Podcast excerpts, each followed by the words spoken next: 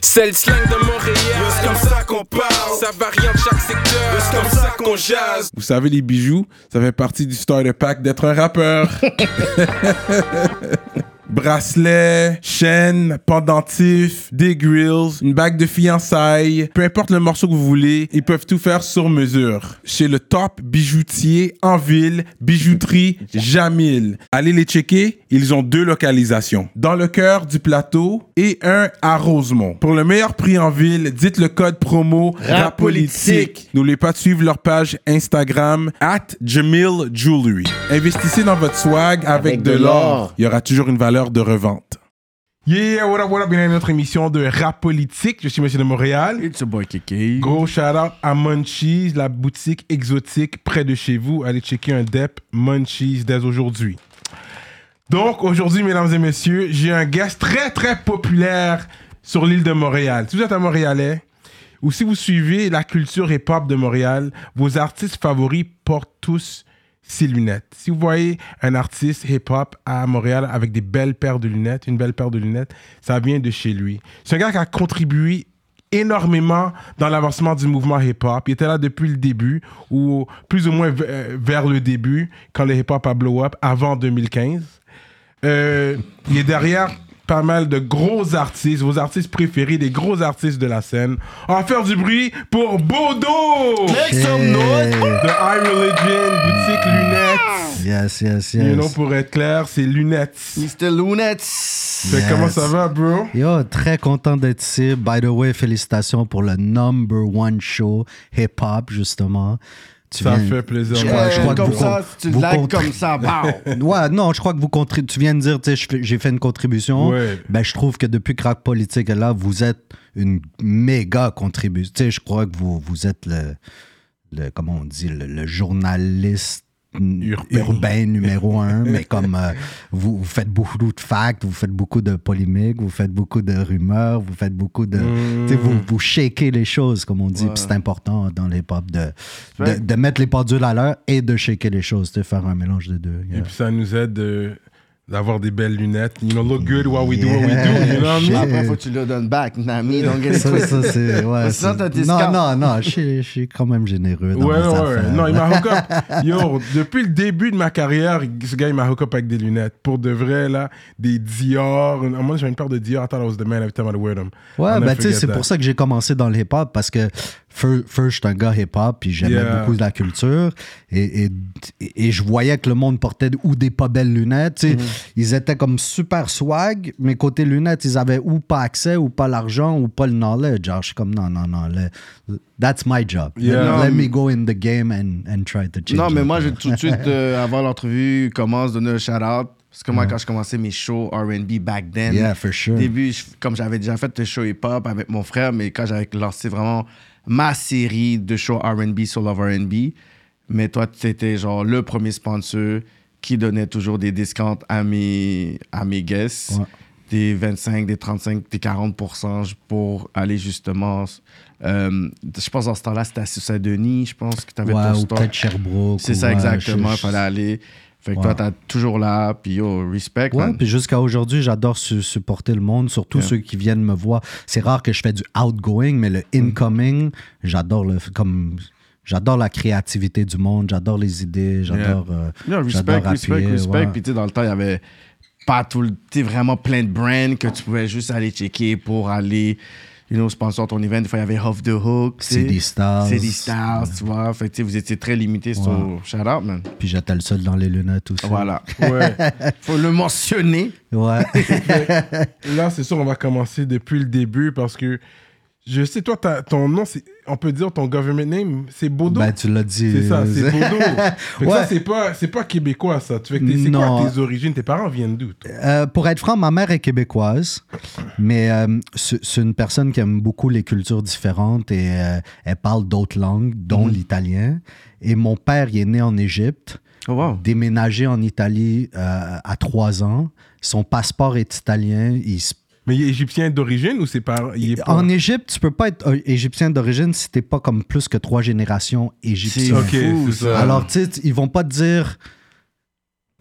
euh, c'est pas un Égyptien, à vrai Ouais, dire. ouais. Ouais, sa- son, son père est espagnol et sa mère est grecque, qui est mon grand-père et ma grand-mère. Ok. Et oui, eux, ils sont nés au Caire en Égypte, mais eux non plus sont pas considérés comme des Égyptiens. C'est ça. Ben, c'est vrai, j'avais rencontré genre un. Égyptien, puis que euh, j'ai dit, OK, mais c'est quoi qui se passe en Égypte? Regarde, on est beaucoup plus grec. Oh, ouais, il dit, ouais, on est, C'est ça. plus grec. Alors, alors tu sais, eux. Il y a personne dans ma famille qui, qui trouve qu'ils sont égyptiens, mais ils sont tous, tu sais, mes grands-parents et mon père est né en Égypte. La culture, quand même, égyptienne, ça parle 100%. arabe? Euh, oui, mes grands-parents parlent arabe. Ouais. Euh, mon père, il comprend l'arabe, mais il parle pas arabe parce que C'est lui, à, italien. à trois ans. Puis en Égypte, on parle français aussi. Alors, à la maison, c'était arabe-français. Et eux, ils sont, comme je te dis, à trois ans, mon père est déménagé en Italie. Et son passeport maintenant est italien. Il, il parle italien. Il a grandi. De 3 ans à 18 ans, il était en Italie. Tous ses amis sont italiens. Sa famille est en Italie. C'est culture plus italienne. Ouais. Et, Et en et- même temps, c'est un Égyptien pâle. Fait que c'est pour ça que quand on le voit, il n'y a pas de l'air égyptien. Euh, c'est un Italien foncé, c'est un, un Égyptien. Ok, ok. Codé pour un Italien, ouais. Mais euh, ouais, c'est ça. Alors, tu sais, mes parents, tu vois, en ce moment, mes deux parents sont en Italie. Ils parlent italien. Si, je dois dire la culture qui, qui, Qui rappe le plus, qui c'est- rappe le plus, c'est l'Italie. Bien sûr, québécois, parce qu'ils sont, ils sont canadiens euh, euh, de, de, de, de, de vie, de lifestyle, de, de, tu sais, de, de papier, de tout. Alors, canadien, italien, je dois dire, on Puis même la nourriture en grandissant. T'as mangé du couscous? Euh, 100%. Ouais, Ok. ouais, ouais, Il y a plein, plein d'autres choses que du coup. Ouais, à vrai dire, le couscous, c'est pas la chose la plus. euh, Tu manges du couscous, euh, hein? Les en feuilles de Égypte, là, mais ouais, euh. c'est plus ça, ouais, les farcis, les feuilles de vigne, Ouais. et plein d'autres affaires. T'as ouais. grandi en Mes grands-parents, comme ma grand-mère faisait de la succulente bouffe. Ok. Et, euh, et ouais, tu sais, tu- ce côté-là, arabe, je l'ai connu en Ouais. bouffe beaucoup. Et côté italien, en culture, comme moi, j'ai grandi un peu dans la petite Italie en, en jouant au, au, au billard avec les Italiens. tu sais, c'est, euh, euh, je suis né à Côte-des-Neiges, mais tu sais, c'est comme culture Côte-des-Neiges. Ah, OK. Petite Italie, c'était, c'était mon hood, là, tu sais. Euh, Tu parlais combien de langues en grandissant? Tu parles combien moi, de je langues suis pourri dans les langues. Même mon français, l'anglais, il est cassé, là. Euh, En fait, tu parles aucune langue. je parle, c'est ça, mais je comprends. Comme si tu parles arabe, je le, comme, je le, je le comprends. Si tu parles créole, je le comprends. Si tu parles euh, même les langues un peu euh, asiatiques, je les comprends. Tu sais, j'ai une bonne oreille à, à comprendre le flow d'une conversation, mais oublie, je pas réponds, en, je réponds en français ou en anglais. Là. Tu je suis allé dans- à l'école dans les deux langues, alors... euh, euh, français et anglais, c'est mes langues, là, mais sinon, euh, je suis- je suis très ouvert à toutes les cultures. tu. Mais vu qu'il a ouvert la porte, c'est vrai, parce que j'ai entendu, toi, t'es- toi, t'aimes les femmes asiatiques en général. Toutes tes femmes J'aime les belles femmes, là, tu vas me... C'est ça, là. Je suis en deux de boss, puis à commencer à briser les cœurs des personnes qui l'auraient checké. Euh, non, c'est don't- ça. don't- Euh, be like that. euh, Oui, mes, mes, anciennes copines sont beaucoup dans ce... Ah, c'est les que- aujourd'hui. non, non, même aujourd'hui. Mais Même mais- aujourd'hui, il y a essayé d'enfants, d'enfants. Là, d'enfants, il t'a eu, là. Oui, j'aime beaucoup cette culture-là. euh. J'aime énormément côté bouffe, côté... Ta culture aussi. Ouais, tu sais, je veux pas rentrer dans. Ben, à vrai dire, je veux rentrer dans le cliché, dans le sens que c'est pas des personnes qui prennent beaucoup de drogue, Mhm. c'est des personnes qui travaillent fort, l'éducation, la famille. En tout cas, c'est. Des valeurs qui viennent te rejoindre. valeurs depuis que je suis né, tu sais, moi je suis né à Côte-des-Neiges, tous mes amis Oh, oui. hommes étaient noirs, tous mes amis femmes étaient asiatiques. Straight up. Alors c'était. So, il- Filipino. Fait que- Ouais, vietnamien, Vietnam. chinois, cambodgien. Ta femme est asiatique, tes garçons d'honneur sont black. Euh, ouais, c'est ça. Mais oui, les il est derrière la plus, une des plus grandes danses, la, sûrement la plus grande danse de l'histoire du rap keb, mais on n'est pas encore Bon, rendu bon, là. bon, bon, on n'est bon, pas bon, rendu bon. là. mais on va rentrer Des là-dedans. déclarations Ouais. galactiques. Mais pour répondre à ta première question, à vrai dire, euh, mon vrai nom c'est Bodo. Ouais. Euh, c'est, euh, je crois que j'avais euh, sur le lit d'hôpital. Moi, je suis supposé d'être né le 10, ben le 5 mai. Je suis né le 10 mai et, et j'avais le cordon ombilical autour du cou. Oh, wow. Et j'avais même pas de nom. Et, et je suis né d'une césarienne. Et mon frère, qui est trois ans plus vieux, je crois que mes parents leur ont demandé, genre, comment tu veux amener- appeler ton, frère? Puis là, il a dit quelque chose comme, euh, je sais pas, j'invente parce que ça fait longtemps, mais gros dos, parce que son gardien, c'était comme euh, quelque chose gros dos, je sais pas trop quoi. Puis là, mes parents, ils ont dit non, non, non. Puis finalement, je crois, un- ils regardaient un, un générique de film à l'hôpital, puis dans le nom de famille, c'était Bodo. Ils ont dit Oh shit, Bodo, gros, ça ressemble. Là, ils ont demandé à mon frère de 3 ans Veux-tu appeler Bodo? Il a dit oui. Puis, Wow, wow, Bodo, wow. Bodo, c'est mon nom. Euh, fait que, attends, euh, Alors. c'était quoi la blague sur ton nom quand t'étais en high school, primaire? C'est quoi Euh, la- Bodo. Boldo, Boldo Chio, ouais, ouais, Boldo. On a ça, vraiment c'est- de l'imagination, là, mais dans Ouais. primaire. Je dois dire que tout le monde m'appelait comme si. Ouais, puis j'ai été bully euh, longtemps, puis je crois que ça fait ma personne, parce que moi, personne ne peut me bully. Dans le sens- à cause du nom, à cause de... à cause de tout, j'ai les yeux de couleur. J'ai un œil bleu, un œil brun. pour ça que t'as toujours des shades. Euh, à vrai dire, les shades, je peux vous accrocher. Je sais pas si on est rendu à cette question-là, mais. Mais on n'est pas encore rendu là, mais I guess. Dans le panel, c'est Cyclope, là. non, mais l'hist- l'histoire des shades, c'est que moi, moi j'avais les yeux qui louchaient quand j'étais petit. Je faisais du strabisme intense. L'œil gauche regardait à gauche, l'œil droit regardait à droite. Puis j'avais l'air très handicapé, comme bizarre. Tu sais. Jure! Euh, shout out à tous ceux qui ont, qui ont du strabisme maintenant. Je veux pas, je veux pas dire ça euh, méchamment, mais en tout cas, j'étais Wow. j'étais strabisme avancé. Puis j'ai eu une opération quand j'étais très jeune, comme à 3-4 ans, et, euh, pour, pour remettre l'œil comme il faut. Puis quand, quand tu remets l'œil, euh, quand tu as une opération, tout le blanc de l'œil devient rouge. Mais moi, j'avais 4-5 ans et l'école, la garderie, m'a demandé de mettre des lunettes de soleil en tout temps, foncées, parce que je faisais peur aux, aux- aux jeunes de ma classe. Oh, J'avais l'air d'un ah ouais? vampire. À ce Ouais. niveau, à- juste à ce niveau-là. Yo, mais je te dis, un blanc comme moi, sans lunettes, et, et le blanc, il est tout rouge. et ça rouge faisait comme, littéralement, euh, ça faisait, ça faisait Ouais, peur aux élèves. pendant des mois, là, parce que euh, le temps que ça guérisse et tout. Alors là, les, pour pas faire peur aux enfants, parce que comme un enfant avec les yeux en sang, c'est Ouais. Ils m'ont demandé de mettre des lunettes de soleil toute, toute la, la période scolaire. Et la première opération n'a pas marché. J'ai fait une deuxième opération au début primaire. Et c'était la même affaire. Oh. Alors je- finalement, j'ai dit, OK, that's my look. Là. Tout le monde me connaît comme lunettes de soleil. Et j'ai commencé comme ça à, Jure. à juste porter des lunettes de soleil tout le temps. Alors, c'est. Mes yeux de couleur ont même pas rapport avec mes. mes- tu sais, c'est encore une tâche de naissance. Alors, c'est drôle. Mhm. Ben, pas drôle, mais c'est différent. Mais ça n'a pas rapport avec, avec le, le portage de lunettes. Là, tu sais, c'est. Wow! C'est fou quand même comme histoire. euh, ouais. Puis, euh, puis c'est comme ça que j'ai rentré dans ma première job de lunettes, dans le sens que je me suis dit, shit, je suis connecté. C'est où qu'ils vont me laisser rentrer? C'est où qu'ils vont me laisser vendre dans un magasin ou dans quelque chose, mais en portant des lunettes de soleil. Je suis comme, ah, dans un magasin de lunettes Ouais. de soleil. Puis t'étais là-bas, puis t'as pitché ton histoire carrément. Puis Euh, ouais, puis tu sais, c'est. ça ouais, marché. Ça a marché. Puis Bon, ton CV est pas trop très tentant, mais ton histoire! hey! Ma première job euh, normale était dans un magasin de lunettes qui était Sunglass Hut au centre Rockland. Ah, Puis ouais. j'ai. Ouais, c'est- c'est. Ouais, excuse-moi de skip une coupe d'affaires, là, mais Ouais, intéressant. ça. Non, mais c'est c'est. c'est là qui vient le, le, le vrai portage de lunettes. Ouais, non, c'est intéressant. Ouais. Mais je savais, parce que t'as, ouais, t'avais des problèmes de vision quand t'étais jeune. Toi, je me rappelle cette histoire-là. Ouais. Euh, euh, j'ai eu deux, deux grosses opérations qui ont duré, euh, qui ont duré mais qui a pas années. affecté ta vue? Non, ça c'est. Ben, je suis myope, mais ça c'est encore une autre chose. Ok, c'est pas. la- ça fait la- pas partie de ça. La, la dichromatie, la couleur des yeux, le strabisme puis la myopie, c'est trois choses euh, Mhm. pas related. Là.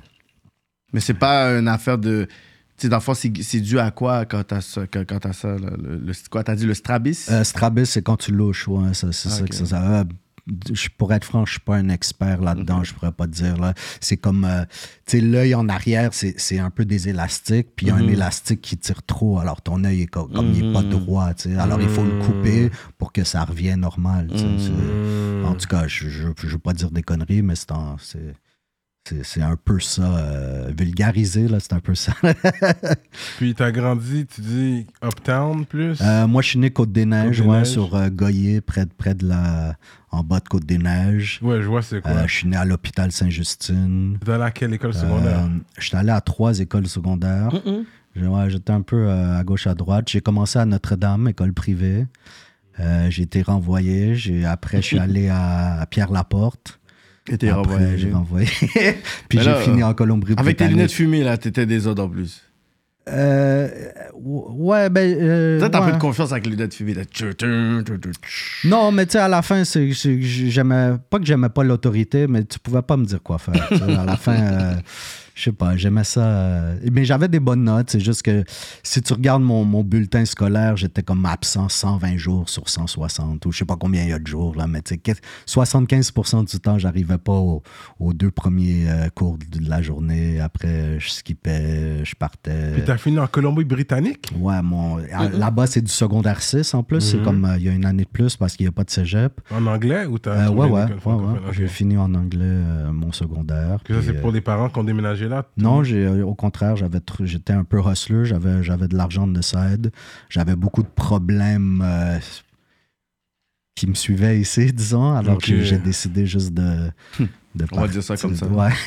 Mais t'as toujours été un gros hustler, même euh, Depuis les que gens proches de jeune, toi ouais. disent Yo, c'est un hustler à la Jay-Z, lui, yo, c'est un des plus gros hustlers de Montréal. Ben, c'est que mes parents m'ont jamais rien donné euh, à part le knowledge puis la bonne éducation quand Mhm. j'étais petit. Mais tu sais, oh, j'avais pas les Nintendo, j'avais pas les, les vêtements, puis la culture hip-hop me fascinait, les, les, le Mhm. matériel me fascinait. Je suis comme, yo, I want a Gucci one day. Puis je suis, anti-Fugazi, alors tu sais. Fugué. Alors, si j'achète pas le faux, je dois avoir assez d'argent pour le vrai. Alors, je vendais des.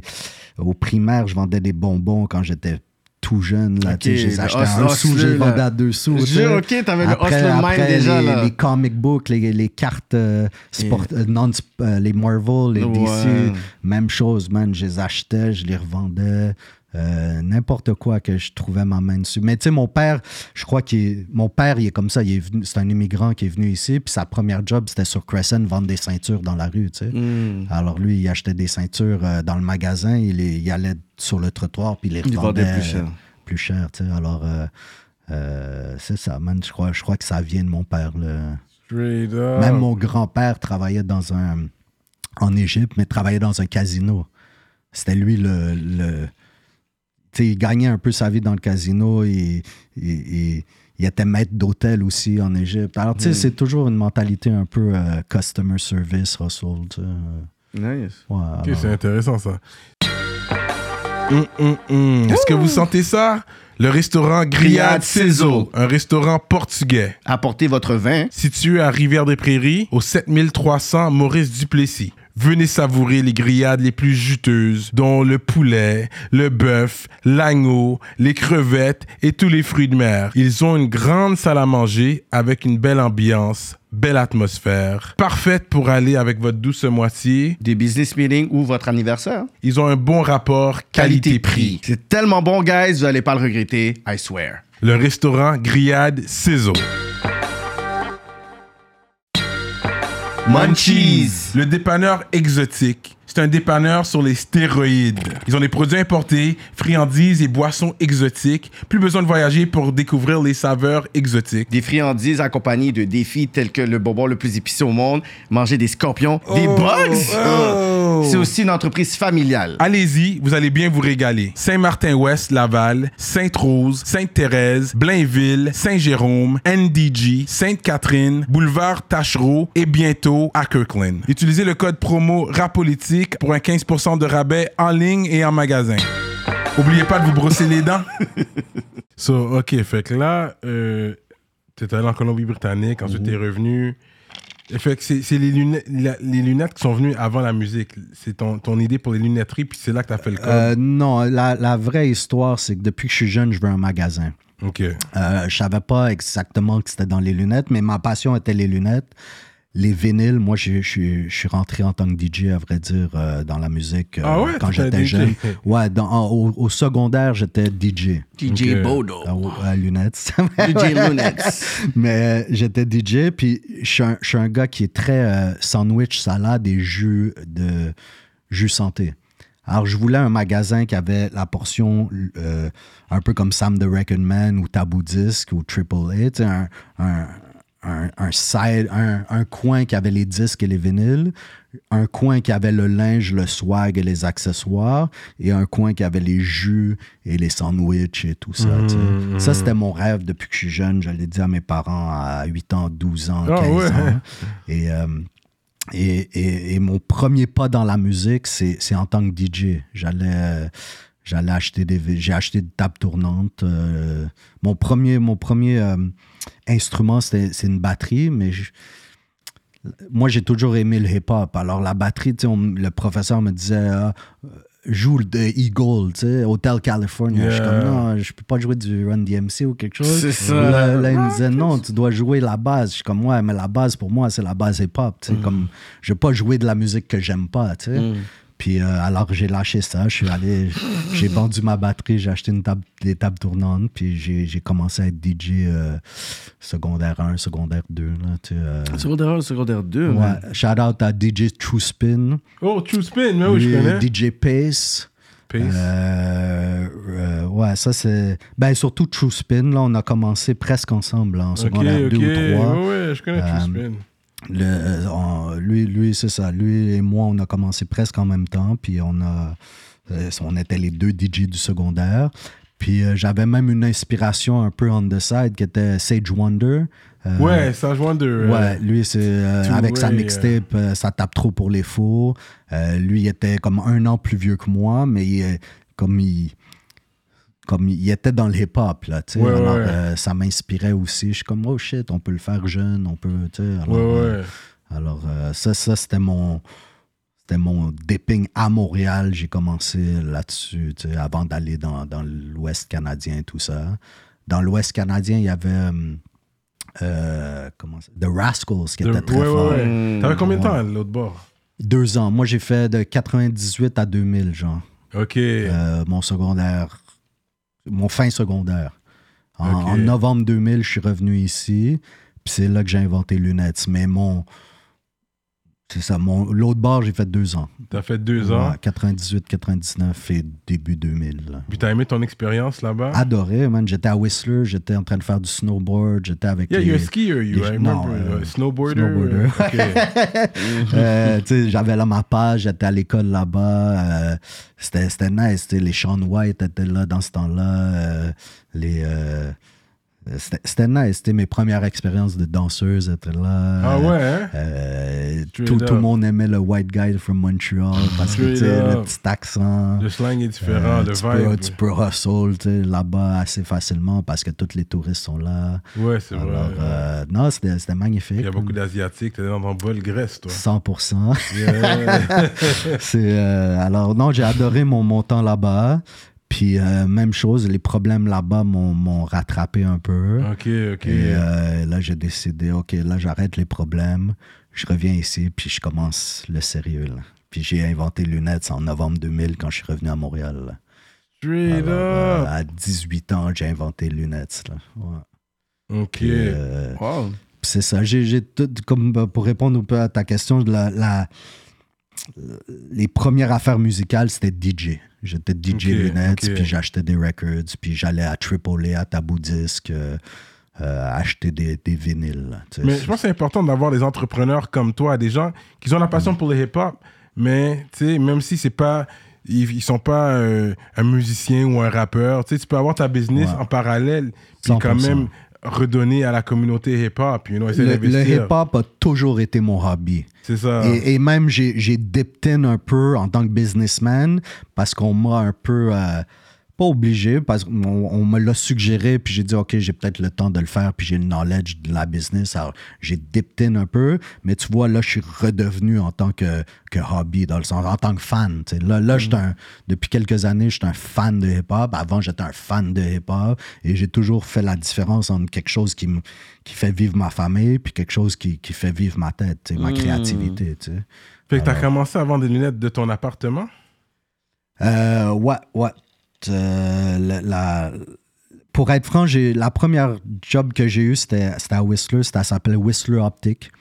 Euh, même chose, j'ai, appliqué là-bas parce que j'avais besoin d'un, job. J'avais de l'école puis du snow, mais tu sais, j'avais besoin de me, de- à part le hustle, faire vivre quand même. J'ai appliqué là-bas, ça s'appelle Whistler Optic. Puis c'était, c'était ma première job de vente de lunettes. Puis j'ai quand même eh, j'ai, su comment tailler les lunettes. Reçu- Puis c'était un magasin qui avait des grosses marques. Alors j'ai su quand même c'était quoi des grosses marques dès le début. tu sais. Il y a des lunettes à 700$ piastres. quand tu as 16 ans. C'est comme oh shit. tu sais, C'est, tu, tu vois la qualité. tu sais. Il n'y avait pas des Ray-Ban, il n'y avait pas des Oakley, il n'y avait pas des. C'était, c'était du high-end. tu sais. Yeah. Alors, euh, alors j'ai, j'ai commencé à, à savoir c'était quoi de la qualité dès ma jeunesse. Puis euh, c'est ça, quand je suis revenu ici, j'ai appliqué à, à Sunglass Hut.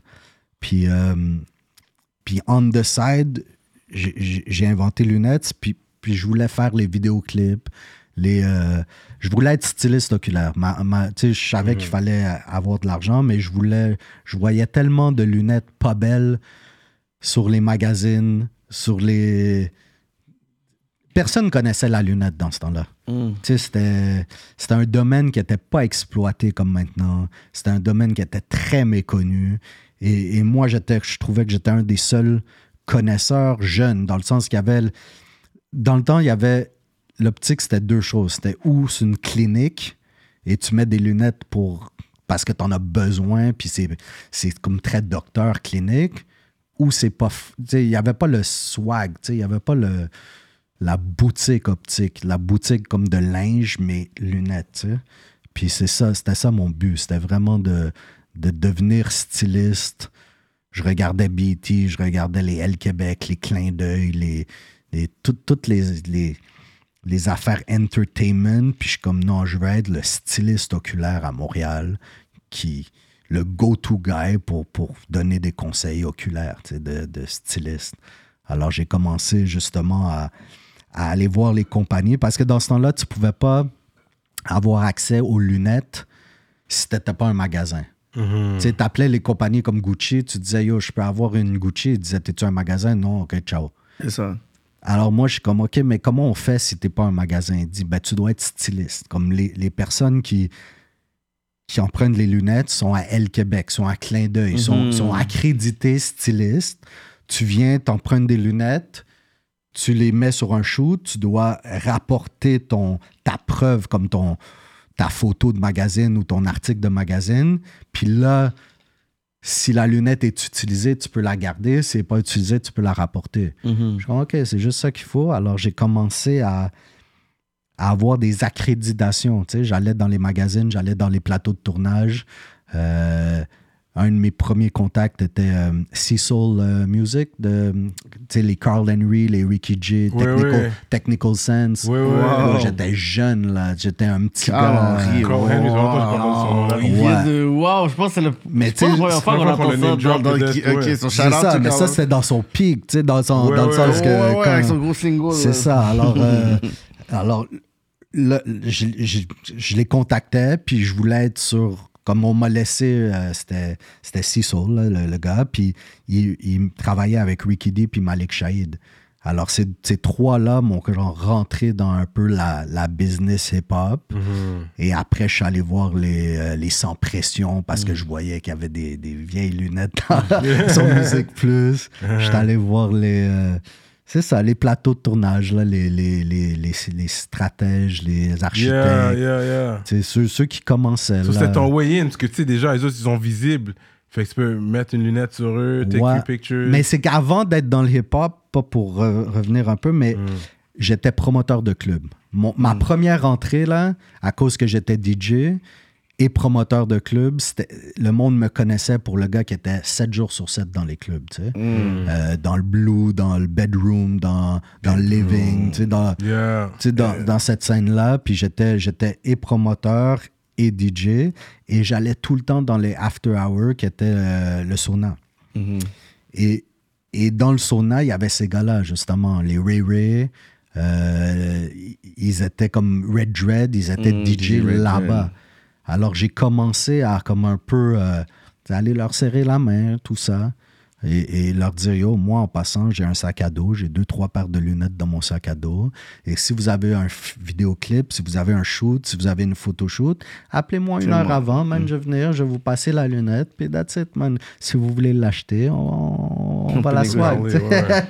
puis euh, c'est ça, ça, j'ai commencé comme ça, dans un sac à dos. Puis oui, six mois après, j'ai hustle et, et quand je vendais une lunette, j'en achetais deux, je vendais deux, j'en achetais quatre, et ainsi de suite. Et oui, j'ai commencé dans mon appartement sur Côte-des-Neiges, un petit magasin, euh, je dirais un mur à 50 paires, tu sais, comme euh, Gucci, Dior, tout. Mais c'est des fresh lunettes, tu sais, comme c'est des lunettes que tu voyais un Buster Rhymes les porter un jour, tu voyais, tu sais, un, Ouais. un Nas les porter un autre jour.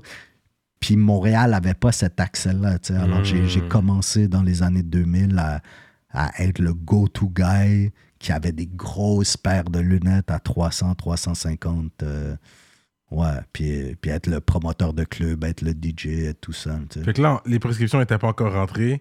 Ça, c'est venu plus tard. C'est comment c'est venu le game de, OK, tu sais quoi, je vends des lunettes à prescription? Parce qu'à un moment donné, tu avais même euh, une section optométrice. Ouais, C'est-tu ben, sur euh, Crescent ou de la montagne? C'est ça. Ben, premièrement, quelques années, j'ai j'ai eu euh, le magasin dans mon appart à Côte-des-Neiges. OK.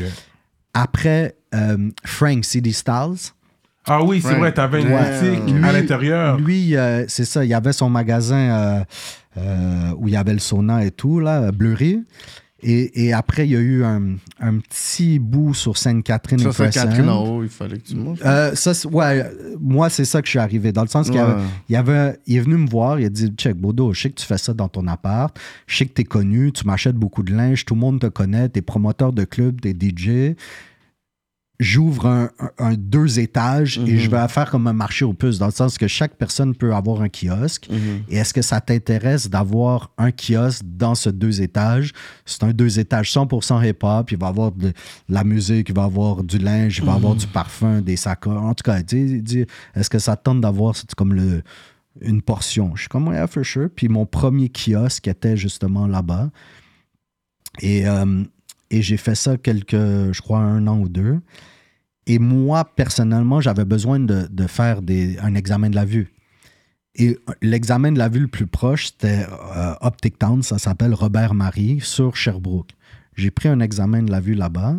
Et rendu à l'examen de la vue, moi, je vendais déjà beaucoup de lunettes et tout. J'étais, ma bosse roulait. Et quand je suis allé faire un examen de la vue là-bas, lui, il avait pas de lunettes de soleil. Mhm. Il y avait juste des lunettes de vue, puis, euh, puis l'examen de la vue. Puis là, je suis comme, en passant, pourquoi tu n'as pas de lunettes de soleil? Je déteste les lunettes de soleil, je suis pas fashion, c'est une autre clientèle. Je suis comme, OK, mais est-ce que tu veux que, que je loue une portion de ton magasin et je vais être ton gérant gratuit? Ton chiffre d'affaires, je dis ça comme ça, mettons, il est un demi-million. Je dis, je te promets que je vais être ton gérant, je vais l'amener à un million, mais laisse-moi une portion du magasin. On fait l'optométriste fait les examens de la vue, toi tu fais les lunettes de vue et moi je fais les lunettes de soleil et on est un trio qui, qui est complet. tu sais. Ouais. Et c'est là que les prescriptions sont arrivées, dans le sens Ok, que- ça, c'était un gros move, man. Mais c'est un fou, move ça. assez chanceux parce que moi j'étais seulement lunettes de soleil. C'est ça, j'étais- pas obligé d'accepter, là. Ouais, mais lui il avait besoin d'un gérant de magasin. Moi j'avais l'expérience d'être Mm. bon gérant. Mhm. Et, euh, et finalement, on a. Comme ma proposition était très bonne parce que j'ai travaillé gratuit pour lui, dans le sens que il m'a jamais payé un sou. Mhm. Mais j'ai dit, check, laisse-moi une portion jamais de ton payé pour. Non, j'ai payé, ouais, j'ai loué une portion de son ok. magasin, mais ça valait la peine parce que mon petit loyer était presque autant que chez CD Stars. Hmm. Alors, remplacer un loyer CD Stars avec un loyer boutique optique, Hmm. c'était mieux un loyer C'est ça, parce boutique qu'il y avait Ouais. plus d'achalandage aussi. 100%, puis c'est une boutique de lunettes à la fin. Spécial. Fait que les gens vont là pour des lunettes, exactement. Exact. Alors ça, ça, ça, ça m'a spécialisé euh, dans la lunetterie complète. là. Ouais, ouais, ouais. Euh, puis là, j'ai commencé à faire les, les prescriptions grâce à, à un optométriste dans l'équipe, puis, puis un opticien dans l'équipe. ouais, Mm. Exact. Puis euh, quoi la différence entre un optométriste et un ophtalmologiste? euh, je, je, je vais te vulgariser ça encore. Ophtalmo, c'est c'est comme un chirurgien. Optométriste, c'est comme un docteur. Et opticien, c'est comme un pharmacien. Hmm. Alors, il y en a un qui fait les chirurgies, un, il fait les examens, puis les, les prescriptions, et l'autre, il lit le résultat de ça. Mhm. Puis, puis il fait les lunettes, puis tout ça. Ouais, Il fait les- C'est un expert. Alors, Écoutez euh, l'expert. euh. Ouais, alors un, c'est comme euh, trois ans d'études, l'autre, c'est cinq ans d'études, et l'autre, c'est sept ans d'études. C'est- Ouais, hein. Straight up, straight Ouais. up. Mais est-ce que quand tu commençais à vendre des lunettes, est-ce qu'il y a des gens qui t'ont commencé à, à douter si c'était des vrais ou des Ah, faux? même jusqu'à aujourd'hui. Jure! Dans le sens que ma, ma, ma pas ma patience, mais euh, moi, je suis pas dans le fugazi. T- Et si tu penses que je vends du fugazi, c'est que tu t'y connais pas. Hmm. C'est dans le sens que je vais même pas argumenter avec toi. Si, si, Parce qu'on est très vite dans le oh yo, c'est un fake ci, c'est un fake Gucci, c'est un fake ça, whatever. Fait, si toi pas qui confiance en moi, viens même pas m'acheter. Je- C'est c'est pas mon...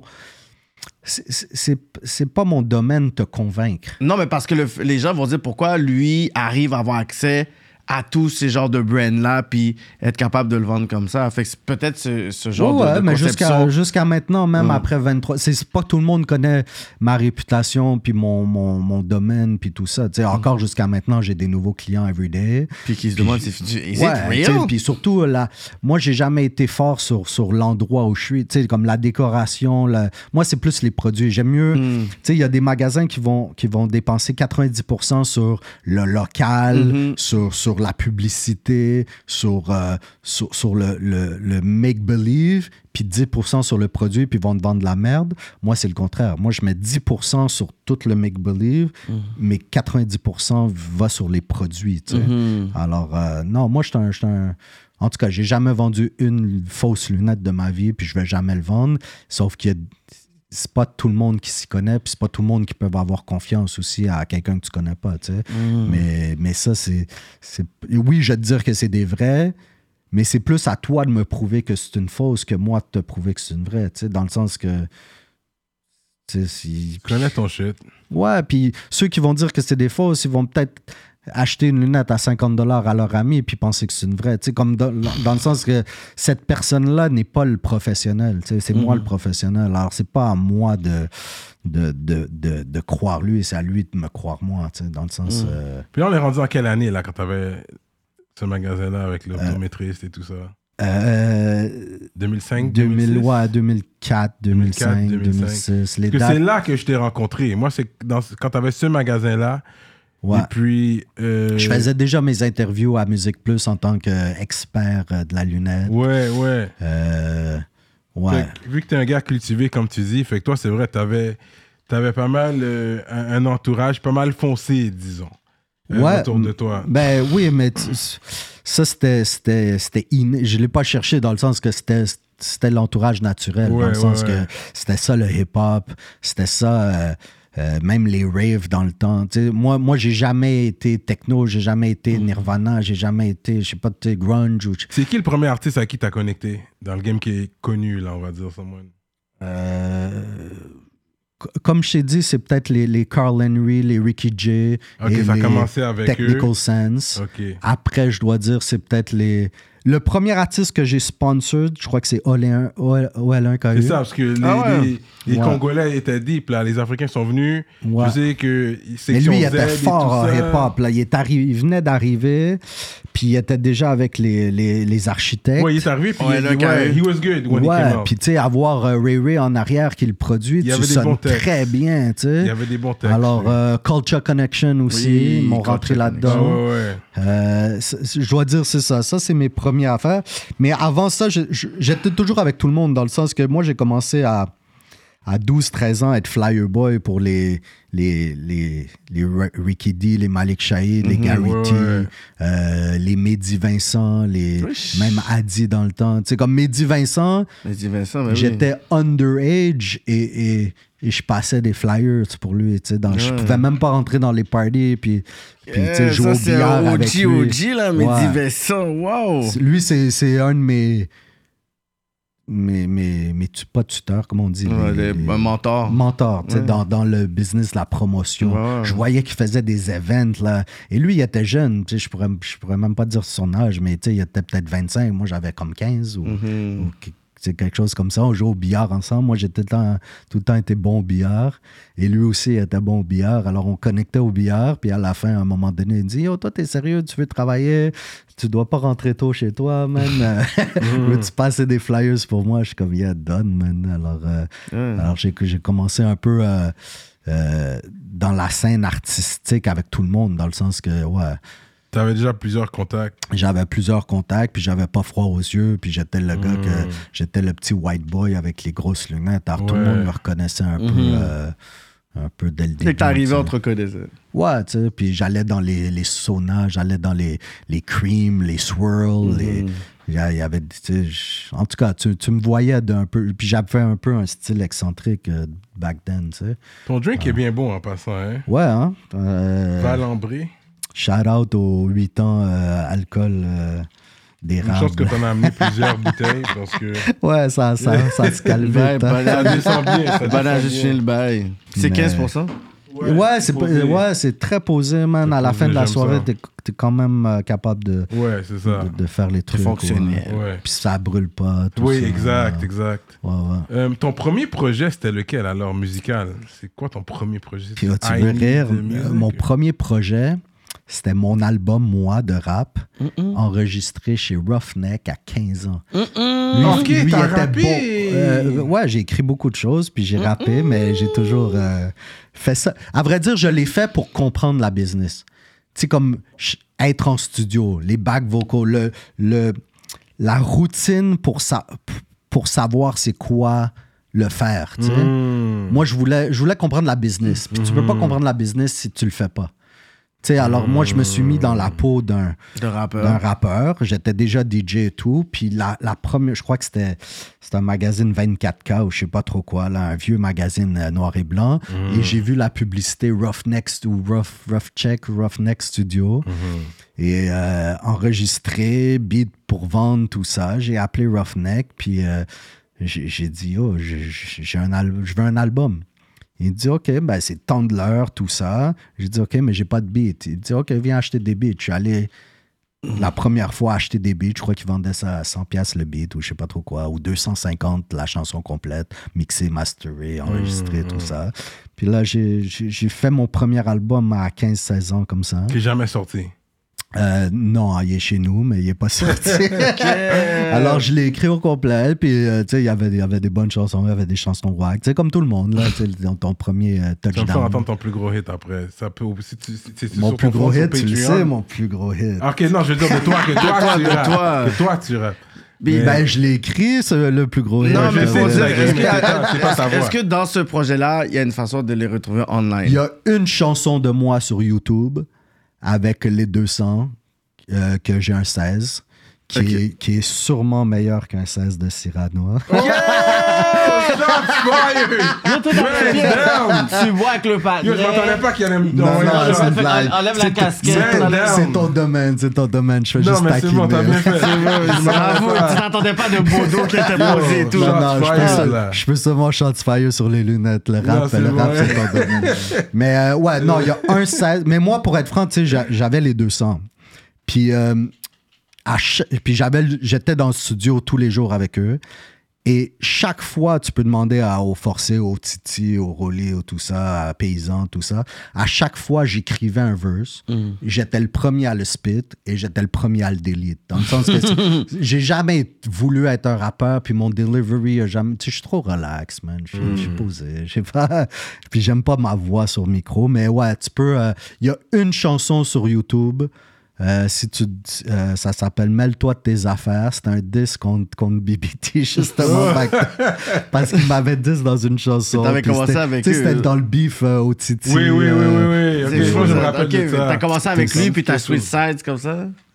Non, j'ai, à vrai dire, non, parce que dès que je, je lui passais encore des lunettes, puis il venait encore acheter, puis shout out à lui parce qu'il n'y a jamais eu de vrai beef, mais c'est un beef lyrical. Dans le Ah, sens que. lyrical, ok. tu sais, Parce qu'il m'avait nommé sur une chanson, là, je suis comme non, non, tu me donnes, moi je te nomme. Parce qu'il a dit ton styliste ou je sais pas trop quoi. Oh. Il- tu sais, en tout cas, il a, il a, il Il a t'a donné une pointe. pointe. Là, je ok, fuck moi je vais continuer la pointe, mais à la fin, ça, il n'y a jamais eu de, de, de friction. shit, là. ouais. Exact. Euh, puis shout out à lui parce que le BBT, c'est des bons clients depuis back then. Ouais, Ouais, tout ça. Alors, non, c'est ça. Le, pr- le premier contact euh, hip-hop, c'était mon album. Ben, c'était être DJ first. Puis quand t'es DJ, t'as un micro on the side, alors tu, tu, fais du freestyle all the yeah. time. Après, j'ai écrit un album à 15-16 ans. Puis après, euh, après c'est ça, man. J'ai... Fait que, ok. Euh, mais t'avais fait ton premier projet en 2005-2006.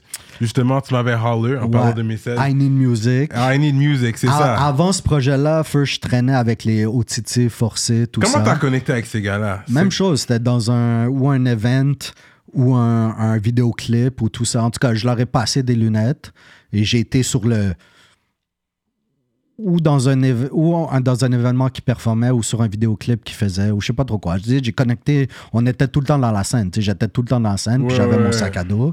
Puis ces gars-là sont un peu de mon âge, puis tu sais, je les on, est fresh ensemble dans le sens Mm. que c'est des gars cool, puis on a connecté sur le plan amical, puis forcé, il était en plein dans sa carrière. Au Titi aussi, d'ailleurs. Il y avait, il y avait les Hip Hop Forever, tout ça. Ouais, ouais, ouais. Puis, euh, alors, on a connecté dans le sens qu'on était tout le temps dans les parties, puis on chillait ensemble. Alors, eux, ils étaient dans, la- dans le rap, et moi, j'étais dans la business, mais dans le, dans le rap aussi, dans le sens dans, dans la scène hip-hop. Puis, on a connecté sur la base amicale, puis forcé. Son premier album, c'est toi. Exact. Je suis le executive producer de ce que les gens pensent tout bas. Ouais. Lui, il était signé avec Sizzle Records. Ah oui, oui. Il y avait, euh, justement, oui, Avec oui, King, King, était King, là-dedans. ouais, oui, King, oui. C'est pour ça qu'il y a un track avec King, essayer. Euh, c'est un poss- c'est très je pense, possible. ouais. Avec King, back in the day. Ouais, je me rappelle. Euh, c'est très possible. Puis Ouais. euh, c'est ça. Alors, lui- on était toujours dans ce studio-là. Puis moi, je- j'avais une auto. Alors, tu sais, je- puis j'étais tout le temps out there. Alors, lui et moi, je le suivais tout le temps. Puis à un moment donné, il me dit Veux-tu être mon gérant Je suis comme Ok, je vais être ton gérant, dans le sens que je connais la business, puis, puis tu es mon ami, alors je ne je vais pas te- fourvoyer, je, je- je vais avoir ton bac. Et j'ai commencé un peu à, à être son. Tu sais, lui, faisait beaucoup de tournées, faisait beaucoup de shows. Alors, son, son genre de manager de tournée, tu sais, un peu. On a commencé à rentrer dans le studio avec Sizzle Records. Puis, à chaque fois, j'étais là, puis je lui donnais des petits conseils de, de, de beat picking, de, de, de paroles, de, tu sais, en tout cas, de business, euh, tout ça. Puis, à un moment donné, il a dit Check, man, je te fais confiance. On a un peu la même vision. Euh, Veux-tu être mon comme business manager ou mon manager ou mon executive producer, tu sais? Alors, euh, tout son premier album, euh, on l'a fait ensemble. Euh, la pochette, c'est moi qui l'ai fait. Shout out à Jade, c'était la designeuse graphique. Mais à vrai dire, j'ai- parrainé son album au complet. Et, et, ça a fait que j'ai commencé à traîner encore plus dans le domaine et à me spécialiser encore plus. Et il y avait Pour faire parler, qui était l'authentique paysan et BS le premier, que eux aussi, j'ai commencé à traîner avec eux. Au Titi Section Z, je faisais les, les flyers de eux, tout ça. En tout cas, j'étais dans, dans T'étais le seul blanc du groupe, genre.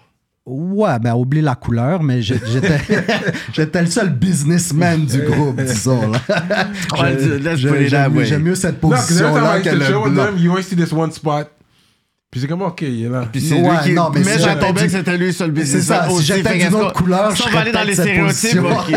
On va dans les stéréotypes, c'était celui qui Mais aussi merci voulait. quand même de, de me remettre à ma place euh, cool, Non, mais c'est vrai, parlant, mais- Non, mais à la fin de la journée, c'est toi qui réglais le business. C'est ça. bon? À vrai dire, j'étais j'étais le seul businessman de, de cet Yeah, entourage. yeah, yeah. Et, euh, et à un moment donné, j'étais tanné que ça faisait pas de cob. Tu sais, dans le temps, Mm. comme moi, je suis comme yo, moi, je fais beaucoup d'argent avec lunettes. Mm. Et le soir qu'on va en studio, qu'on fait des shows, qu'on fait ça, vous, vous, vous faites pas d'argent. Hmm. J'ai dit, moi, je fais de la promotion et, et le lendemain, je vais encore plus de lunettes grâce à, tu sais, un peu grâce à vous, tu sais.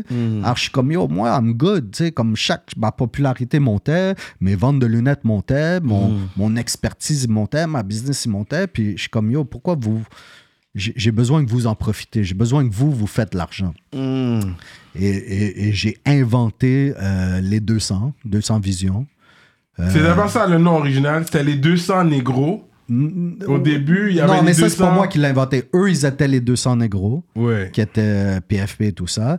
Et vu que j'étais le seul blanc, j'ai dit, guys, man, moi, je suis un gars marketing, je suis un gars business. Je vais jamais pouvoir dire Ce mot-là, comme ce ça. mot-là, mais comme. euh, honnêtement, tu sais, comme euh, sans, sans, sans gêne. Sans gêne et tout, whatever, là. Avec dit- aisance. Ouais, c'est ça. J'ai dit, tu sais, j'ai dit, j'accepte que, que, que c'est vous. C'est ça, tu comprends le mouvement, je suis d'accord, mais ouais. if I'm part of it, please Et, help et me on too. peut le dire dans, dans le street. 200 négros plus un blanc. C'est ça. Non, mais tu sais, c'était. Plus, euh, plus, Plus one. Ouais, c'était Plus 200. one. été laid, C'est ça, c'est ça. C'est ça, ouais. c'était 200 199 négros. Puis ils étaient vraiment 200 négros. Tu sais, c'est comme tout ça. Puis, puis moi, je suis comme, oh, check. Le sang noir, le sang blanc, 200. Les 200. Oh. Alors, je suis comme, oublie le mot M. Yeah, yeah. On va, on va appeler ça, tu sais, je, je respecte votre mouvement, mais vu que je suis là, on va appeler ça les 200. Yeah. Et là, j'ai pu enregistrer la compagnie comme Les 200, les ouais. 200. C'était peut-être compliqué avec l'autre euh, euh, façon. puis on a collé les LES 200. Puis c'était, c'était, c'est ça, le nouveau mouvement, le Ça, mouvement. euh, Ouais, ouais, Puis c'était 200 en tout. Yo, ils étaient beaucoup. man. étaient Quand beaucoup, on arrivait dans la place, là. C'était Wu-Tang Clan, là. Ouais, tu sais, les, les deux groupes qui faisaient beaucoup de bruit, je dois dire, c'était le Bloc B qui était tss, beaucoup. Et, mais on n'était pas du tout euh, dans, la, dans la même lignée. Mais eux, je sais qu'à chaque fois qu'ils rentraient dans un club, on savait qu'ils étaient là. Puis les 200, à chaque fois qu'on rentrait dans un club, on savait qu'on là, était là. là, là. On remplissait la moitié de la salle. là. Parce qu'il y avait tellement... de- Tu sais, c'était comme le Wu-Tang, dans le sens qu'il y avait... Il y avait PFP, leur clique, il y avait Section Z, leur clique, il y avait Forcé, leur sais, ils viennent tous d'une place différente. Il y a- Ouais. Il y a V-Block, il y a, il y a Cartierville, il y a- Wow. il y a, Saint-Léonard, euh, pas Saint- Saint-Laurent, je veux dire, il y a, il y a RDP, il y a, y tout. Alors, tout le monde venait d'une place différente, puis tout le monde avait leur clique. Alors, tu sais, euh, moi, je venais de Côte-des-Neiges. Alors, on venait vraiment comme 200, là, tu sais. Yeah, yeah, mais c'est là que j'avais connecté avec les gars. Ouais. Shameless plug, ouais, j'ai mon track. Je suis prêt, c'était pour la compil à Bodo. 100%. Problème de vision, il faut checker Bodo. C'est ça, moi, quand j'avais le magasin, j'avais mon label. En passant, je, je vais vous donner le, le- un pop le color ici. J'étais le premier label digital hip-hop au Québec. C'était tout du CD ou du vinyle, ou cette physique, la HMV, tout ça. J'étais le premier label avec une distribution digitale au Québec. Straight up. Ouais. Euh, même que ils ont jamais signé tout ça, mais tu sais, les, les, les sans pression n'étaient pas distribués euh, digitalement. Tu sais, comme il, il était, il était en boutique, puis Ouais, il était, ouais, il je était comprends. DEP ou Select ou je sais pas trop quoi, il était 100% là, mais DEP et Select n'étaient pas digital encore. ouais. Euh, Manu Militari n'était pas digital encore. Les... En tout cas, tout le monde n'était pas digital. Ils étaient juste CD. Et moi, je suis arrivé, j'étais pr- la première distribution digitale hip-hop au Québec. C'est ça, parce que Manny aussi il était avec les gars, mais lui, il a jamais signé les 200. C'est que moi, était- j'étais allé à l'école avec Crime Organisé. Euh, Ah, ok. Manu, Stan, Sharif, RIP. Ouais, c'est Uptown, right? Euh, ouais, mais nous, pas on est, Sharif, on je est, pense pas, mais ouais, ouais, ouais, ouais, on est tous dans- ben, lui, il était Parkex, mais euh, c'est. Uptown pareil, là, dans le sens qu'on était tous dans la même école. là. Ok. Euh, drastique aussi. Les quatre, on- moi, ils étaient un an ou deux de plus que moi à l'école, Hmm. mais on était, tu sais, comme on traînait dans les pop, là. Comme moi, je traînais avec euh, la sœur de Sharif, tout ça. Ok, ok. Ouais, alors, euh, alors moi, puis eux, ils traînaient déjà avec Section Z. Alors, la connexion a été très facile. là, on, fluide, était, ouais. on était tout le temps dans les événements hip-hop ensemble. Tout Ouais. ça, alors. Ouais, est-ce que tu avais tenté peut-être de, de signer Manu dans son prime quand il, quand il C'est sortait c'est que moi, je- j'ai jamais signé un gars. Moi, je signais Hmm. des projets. Ok. C'est, euh, même encore là, je- mes employés, je les signe pas en tant qu'employé. Tu sais, comme j'aime pas avoir une, euh, une, une- comment on dit, une, euh, une possession sur une personne. Tu sais, comme euh, je- si tu veux partir demain, pars demain. Tu sais, si tu veux faire quelque chose, si t'es pas content, pars. Hmm. Dans le sens que si, si on fait un album ensemble, je signe ton album. Mais si t'es pas satisfait avec le, le projet ou le outcome du projet, je veux que tu pars ou je veux que tu essayes. Mhm. J'ai jamais voulu signer une personne ou un artiste. Euh, j'ai jamais voulu le mettre en cage. Euh, oui, je, je signais ton album avec plaisir. Puis une fois que tu signes ton album, c'est mon album. Mais ben, c'est notre album, c'est ma distribution et tout ça. Mais tu sais, comme même les chansons, tout le monde, tu sais, même T-Kid il était venu enregistrer. Il y avait Magnum qui était venu enregistrer. Euh, J'avais les Goodfellas, les Action, les Jamaican, Yeah, yeah. les Pépito, les Equinox, les Darons, les. À la fin, tous les gars étaient libres, mais ils venaient enregistrer au studio. Puis s'ils enregistraient une chanson au studio, c'était la chanson du label. tu sais. Ouais, C'était- ouais. c'était- Label qui était les 200 ou? Les éditions, les 200, ouais. Sur les 200. Ouais. Jusqu'à maintenant, j'ai peut-être une quinzaine d'albums euh, en distribution là, sur, sur les plateformes Spotify et tout Straight ça. up. Puis, euh, puis c'est ça, à un moment donné, euh, le bras, mon bras droit, c'était c'était, Benson, BS le premier. Puis à un moment donné, je- je- dès que, dès que j'ai arrêté un peu de, travailler pour les autres et j'ai dit aux autres de travailler dans le label, moi, je voulais faire un hit. Alors, euh, il y avait la compilation que je voulais faire et il y avait un hit que je voulais faire. Et c'est là l'invention du tabarnak. Dans le sens que moi, je voulais pas. Si je commence un label, je veux faire de l'argent dès la première journée. Et la première journée, J'ai dit à BS, yo, moi, c'est cool les petits albums on the side. C'est cool les petites chansons on the side, les studios euh, overtime, mais je veux un hit. On est au Québec et, et I, I want a hit. So, on- on- un jour, il m'appelle et comme Bodo, j'ai le beat du hit. Mm. Euh, et je suis comme, c'est c'est quoi le hit? Il dit le tabarnak. T'as produit, réalisé, écrit la chanson? Euh, ouais, co-écrit. J'ai ré- J'ai j'ai écrit les deux euh, premiers euh, verses. Le troisième verse, c'est pas moi qui l'ai écrit, c'est l'Authentique Paysan. Puis tu sais danser, toi? Ben, c'est pas une danse. hein, Que t'es venu pied. avec la danse aussi? Non, ça, c'est l'Authentique Paysan. L'Authentique. Paysan, moi, je le connais deux, trois ans avant qu'on travaille ensemble. Et lui il vient de Tabar en Haïti. Mm. Et, et- et vu qu'on était québécois et on voulait. Tu sais, moi, je sac pas, lui, il sac pas. Et on n'utilisait pas des, des mots vulgaires. Et à un moment donné, on voulait faire un clin d'œil à, à- à la, à- aux Québécois, à la, culture québécoise. Mhm. Et là, lui, il dansait déjà sur un pied. Mm. Comme ça. C'est dans les parties, c'est comme ça qu'il dansait, tout ça. Et des fois, on niaisait, c'est quoi cette danse? Là, il dit, c'est le tabarnak. Là, on commence à rire, OK, c'est le tabarnak. Je dis, pourquoi le tabac? Il dit, mon grand... euh, tabarnak. Il dit, mon grand-père, il vient de Tabar en Haïti. Et quand il dansait, on l'appelait le tabarnak. Tu sais, il disait ça pour rire. Ouais. Mais c'était ça pareil, tu sais. Puis là, je suis comme, OK, tu sais, euh, we go with the flow, tu sais. Puis deux ans après, trois ans après, on était en studio. Puis là, Benson, son frère, il me dit, yo, j'ai un hit. Là, je suis comme, c'est quoi le hit? Il dit, le tabarnak. Il dit, viens, viens en studio right now, là. Là, là, il, me- il me fait écouter le beat. Puis le beat, c'est un hit, là. Tu sais, le... Je sais pas si vous vous rappelez du beat, là, mais le beat, là, peu importe, c'était un hit, là.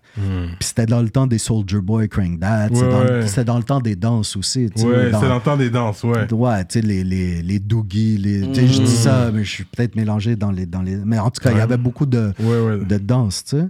Puis là, je suis comme, OK, on va faire le tabarnak. Et, et là, il dit, oui, oui, on fait ça. Puis là, on... Là, c'est ça, man. J'ai. Paysan, il était même pas dans le studio. C'était moi et Benson. Puis là, on commence à, à vibe sur, sur l'affaire. Puis là, son cousin Nixon, il arrive. On lui explique l'idée. Il dit, yo, ça, c'est un hit. OK. Paysan, il arrive. On lui explique l'idée. Ça, c'est un hit. Puis là, on est comme, OK, ben, let's do it. Il dit, ouais, mais moi, je chante en créole. Moi, je fais du crunkle. On appelait ça du crunkle. Il dit, moi, je chante, je chante pas le québécois, tu sais, comme le. J'écris pas en français, j'écris pas, j'écris en créole. Je suis un artiste reggae, je suis un artiste qui fait ce genre de choses. On est comme, OK, mais laisse-moi l'écrire d'abord. Et en une heure, deux heures, je l'ai écrit, puis c'était un hit, là. C'était. It went viral. I remember quand C'était c'est plus sorti. que viral. C'est sorti. Nous, on l'a fait le dimanche. Moi, j'avais une boîte de t-shirts, euh, lunettes que j'avais printé dans le studio. On a appelé les 200. euh, Les 200. On leur a dit venez en studio, on a quelque chose à vous dire. J'ai mis la caméra sur un stand, j'ai mis play, on a tout dansé sur un pied. Et le soir même, j'ai fait le editing du vidéo. Et Benson, paysan, savait même pas, je l'ai drop sur YouTube. Ça a été viral en les gars savaient même pas qu'il y avait tout ça, là. Ben, il savait parce qu'on l'a fait, mais it wasn't ready to drop, tu sais, Mhm. dans le sens que la, la chanson était même pas mix master. Wow. Puis là, je l'ai drop. Il m'appelle frustré. Il dit Yo, c'est comme t'as pas le droit de faire ça. Euh, c'est notre image. On voulait pas faire ça. On voulait... Je suis comme Ok, mais euh, dis donne. Moi, je suis un. Whatever. Lundi matin, euh, les grandes gueules, je crois, c'est. quoi nous appelle? Il dit On a une surprise pour vous au 6 à 6. On va mettre le tabarnak. C'est écœurant votre danse. Sais, C'était déjà à 100 000 views, 50 000 views en 24 heures. tu sais. Là, on est comme Oh shit, man, ça a été viral comme right away. Parce que Lunettes avait, avait déjà comme 1000, 2000 followers par jour sur lunettes.com. Euh, lunettes, c'était big, tu sais, dans les clubs, dans les affaires. Alors, Lunettes, euh, euh, de 2003 à 2013, Lunettes, c'était comme big, tu sais. Ouais. Alors, dès, dès que j'ai j'ai droppé ça, ça a été 50 000 views en 24 heures, 100 000 views en euh, tout ça. Puis sur le 6 à 6, tu sais, c'était, je sais pas, les Britney Spears ou les, les- Je me rappelle pas c'était quoi les chansons dans ce temps-là, mais ils ont dégagé les six chansons et ils ont mis le tabarnak comme Back à back. back à back les six fois, puis il y avait comme une caméra dans le studio, puis je- on voyait les gars de grande gueule Mm. comme faire le mouvement parce que le vidéo a droppé en même temps que la chanson, tu sais. Mm. Alors là, depuis comme le, le jour 1, la semaine 1, ça a été viral. là. Puis là, justement, ton partenaire qui était fâché, c'est quoi qu'il a dit il a- tu lui as dit ça, là? Ben moi, j'étais le genre comme ça, dans le sens que, je- me, I'm, I'm dropping. Je- Non, mais vous avez l'idée quand même ensemble, que c'est sûr que... ouais, mais euh, moi, je suis là pour prendre les décisions business. Je je suis là pour manager. Mm. Et c'est moi qui mettais le cob, c'est moi qui mettais les... Yeah. Tu sais, à la fin, c'est comme... Je comprends que vous êtes frustré, mais... But I'm putting the money, man. Ben, à la fin, c'est... I'm here to make money. Mhm. That's making money. Puis après, après une semaine, on avait déjà les, les shows dans les clubs, la demande. On avait, euh, euh, le- comment ça s'appelle, Couche-Tard qui nous appelait. Puis on a été les sponsors de la pilule. Je sais pas si vous avez, vous rappelez, il y avait une pilule, comme les energy drink back Ouais. then, mais c'était une pilule que tu prenais. Et on a été les sponsors de, de, de cette pilule-là, mais ils nous ont coupé euh, direct. Ils nous ont donné un méga bag. Et ils nous ont coupé le comme euh, quelques semaines après parce qu'ils disaient que les Noirs vendaient de la pilule dans les dépanneurs. En tout cas, c'était très cliché, sideways. Quoi? Ben, tu sais, comme Ok, les, ça, c'est Québé- un gros dos, ça. les Québécois, tu sais, comme ils ont les 200, tu sais, c'était les 200 qui vendaient des qui faisaient des vidéos pour vendre une pilule énergétique. Ça, faisait très- comme un pusher de drogue dans leurs yeux. Puis Oh, c'était- n'importe quoi. Ils nous ont coupé direct, man. euh, Mais vous avez pu garder le bag en 100%, plus. ouais. ouais. Ok, quand même. On a fait. euh, C'était six pilules. Il y en avait une qui, que tu prenais qui relaxait. Il y en avait une qui, donnait de l'énergie. Il y en a une. En tout cas, tu sais, c'était. C'était comme je te dis, des energy drinks en pilule, man. Puis euh, on a fait six vidéos, comme un, le tabarnak en slow motion, un, le tabarnak rapide. Puis, euh, puis c'est ça. Puis dans le même temps, il y avait les. Cubanito a fait un, un remix euh, US. Euh, pas un, un remix latino. Il y avait des remix US comme des DJ Khaled. Il y avait des. des... En tout cas, c'était la folie. là. Le tabarnak, c'était. C'est viral. là. Yeah, it went viral. Et puis, euh, C'est dans encore un des plus gros tout. hits du Québec. Je m'excuse de dire ça sur votre plateforme, mais tu sais, il y a des classiques. Mais ça encore, il y a, des 500 views par jour sur, le, YouTube. Il y a des comments everyday. Puis ça fait comme 13 ans ou 14. En 2007, on l'a drop. Puis ah, jusqu'à aujourd'hui, il y a des views. Puis on a, on a été l'inventeur du, drip, euh, du, du drill dance aussi, là, comme les Pop Smoke. C'est ça, Pop Smoke, c'était comme Yo, ça. Je m'excuse, là. c'est- Il a dit, oh! C'est le je- tabarnak, tu vas là avec ces déclarations live à rap politique. Non, mais je dis pas qu'ils nous ont copié comme. Mais c'est avant-gardiste. Ben, yo, quand eux, ils étaient jeunes, ils ont peut-être regardé YouTube, puis ils ont peut-être aimé ça, dans le sens que il n'y a pas une danse avant la nôtre qui était comme ça. Mm. Alors, si tu fais l'arbre généal- euh, généalogique ouais. de la danse sur un pied, ben on est, on est les premiers. Ouais, pas pour dire qu'ils l'ont vu. Je pense pas que les gars ont vu ça. Peut-être. Ben, Oui. que dire, c'est à eux que tu dois demander Ouais. où ils ont eu cette inspiration-là? C'est dans le sens que toi et moi, on le sait pas.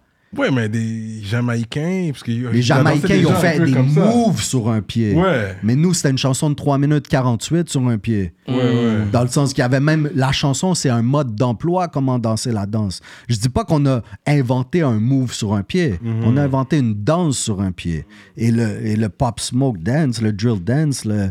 C'est sur un. C'est la C'est du tabarnak. la Le même drill, chose. c'est du. Non, non, le drill, dance, c'est du tabarnak. c'est que tu peux pas danser le drill dance puis pas aimer la danse le tabarnak. Mm. Comme tu, you're fake to me. Tu sais, comme je vois, je vois plein d'artistes en ce moment qui le font. Mm. Ben, tu peux pas diss le tabarnak puis le faire dans ton vidéo, tu sais, comme... euh, je sais pas, tu sais. Mais combien de, de shows vous avez fait back à back dans le sens que vous avez une première, je veux dire, euh, Tournée, vous avez fait des tournées. Ouais, on a fait des tournées puis c'était nice parce que moi, j'ai chargé 1000 dollars la chanson. La chanson? Ouais, on fait, parce que nous, on- moi, j'étais promoteur de club. Ben, on, fais- faisait 5 minutes. C'était 3 minutes 48 la chanson. On faisait une demi-chanson de plus. Et, euh, et, c'était deux bacs. 1000 dollars la chanson. On a fait la tournée comme les, les Plastic Nightclub, les, les, les Dagobert, les... En tout cas, tous les clubs, les Orchid, les, les, les, les Next... euh, pas de Next... euh, les- s'appelle sur Saint- euh, Saint-Laurent, en tout cas, les... Euh, Angels, non? Euh, après le Angels en face. Mais en tout cas, on a fait. euh, Exit. exit, c'est ça, excuse-moi. Pas Next. Euh, on a fait toutes les, les, les shows, toutes les danses, toutes les, les affaires de club et on, on chargeait 1000 dollars. Et c'était nice parce que c'était 5 minutes. Ça, ça, ça coupait pas une soirée club, tu sais. On le faisait comme de 11h55 à minuit et on a fait peut-être un. Je dirais un six mois intense. Mais le problème, je vais vous dire la, la vérité sur, euh, sur Rap Politique, avant même de dropper la chanson, l'authentique paysan a dit Moi, ma carrière, dans six mois, j'arrête. Hmm. J'ai une famille qui rentre. J'ai une grosse business. Le gars, il a une grosse job et tout. Là. Il, est, il est très sérieux dans ses affaires hors musique. Il a dit, guys, it's all fun and, and cool. Puis en plus, c'était le plus vieux de notre, notre gang. Il dit, moi, dans six mois, j'arrête la musique. Alors, je suis capable de faire cette chanson. Je suis capable de m'amuser avec vous en studio parce qu'on est tous patinants. Mais à la fin, dans six mois, me, I'm doing my thing. Là. Je, je- je- I think I remember that talk. Yeah, Ouais, yeah. c'est ça. Alors, on a fait ce hit. Je crois pas qu'il s'attendait à que ça soit aussi viral, gros. ouais. Mais son plan n'a pas arrêté, dans le sens que lui il a dit Guys, moi, je fais de, comme, je, je fais, je fais de l'argent de ça. Lui a une profession. C'est ça. Alors, on a, on a fait six mois de tournée radio, club, tout ça. Ça a été nice. Lui, il a dit, guys, it's done.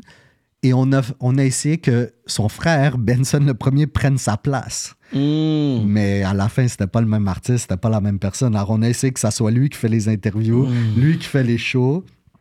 Puis au lieu que ça soit l'authentique paysan, le tabarnak, on a essayé que ça soit les 200, le tabarnak. Et que ça soit comme un hit Du mouvement. du Ouais. mouvement et un hit ouvert. On voulait même qu'il y ait plein de remixes. tout. On voulait que ça soit comme la Macarena du Québec, dans le sens que chacun peut s'en approprier, Oui, chacun oui, peut oui, faire ouais. son remix. Puis on voulait pas que ça soit la chanson l'authentique paysan, on voulait que ça soit la chanson québécoise, la chanson hip-hop, la chanson whatever. Comme la Macarena du Québec, tu sais, comme euh, hip-hop. Alors on a fait comme un six mois de tournée. Et, et Lunettes, ça a commencé, continué à monter euh, avec cette, tournée. Puis tous les autres artistes en dessous de ça, c'est pour ça que les 200 ont très bien marché parce que euh, il y avait les, les comme je disais, il y avait les Action, il y avait les Jamaican, il y avait, y avait BS le premier, il y avait même Pascal Sirois, il y avait Goodfellas, il y avait. En tout cas, il Mais a- sur papier, c'était qui 200 C'était qui les 200 il y avait personne sur papier, il y avait des albums. Ok, ok, c'est projet. Ouais, il y avait comme euh, un ou deux albums action, il y avait un ou deux albums euh, l'authentique paysan, il y Mais qui, avait qui mangeait sur les albums? Toi qui mangeais seulement sur les albums avec l'artiste? Non, pas seulement avec l'artiste. On avait Yes, oui, ouais, avec l'artiste. Il y avait un split deal là, le blanc puis les autres. 199 plus 1. non, mais tu sais, il y avait comme les pourcentages maintenant, il y a le label qui prennent le pourcentage. puis l'artiste. il y a, le- il y a le, le beatmaker qui prend le pourcentage, il y a, y a les gars qui font le master, mais les, les, les instruments, la même chose que maintenant, man. Mais Mm. oui, je prenais 100% du pourcentage euh, du label. là. Puis sur, sur le tabarnak, j'ai même pris plus parce que je l'ai écrit. euh. Essayer, c'était un album?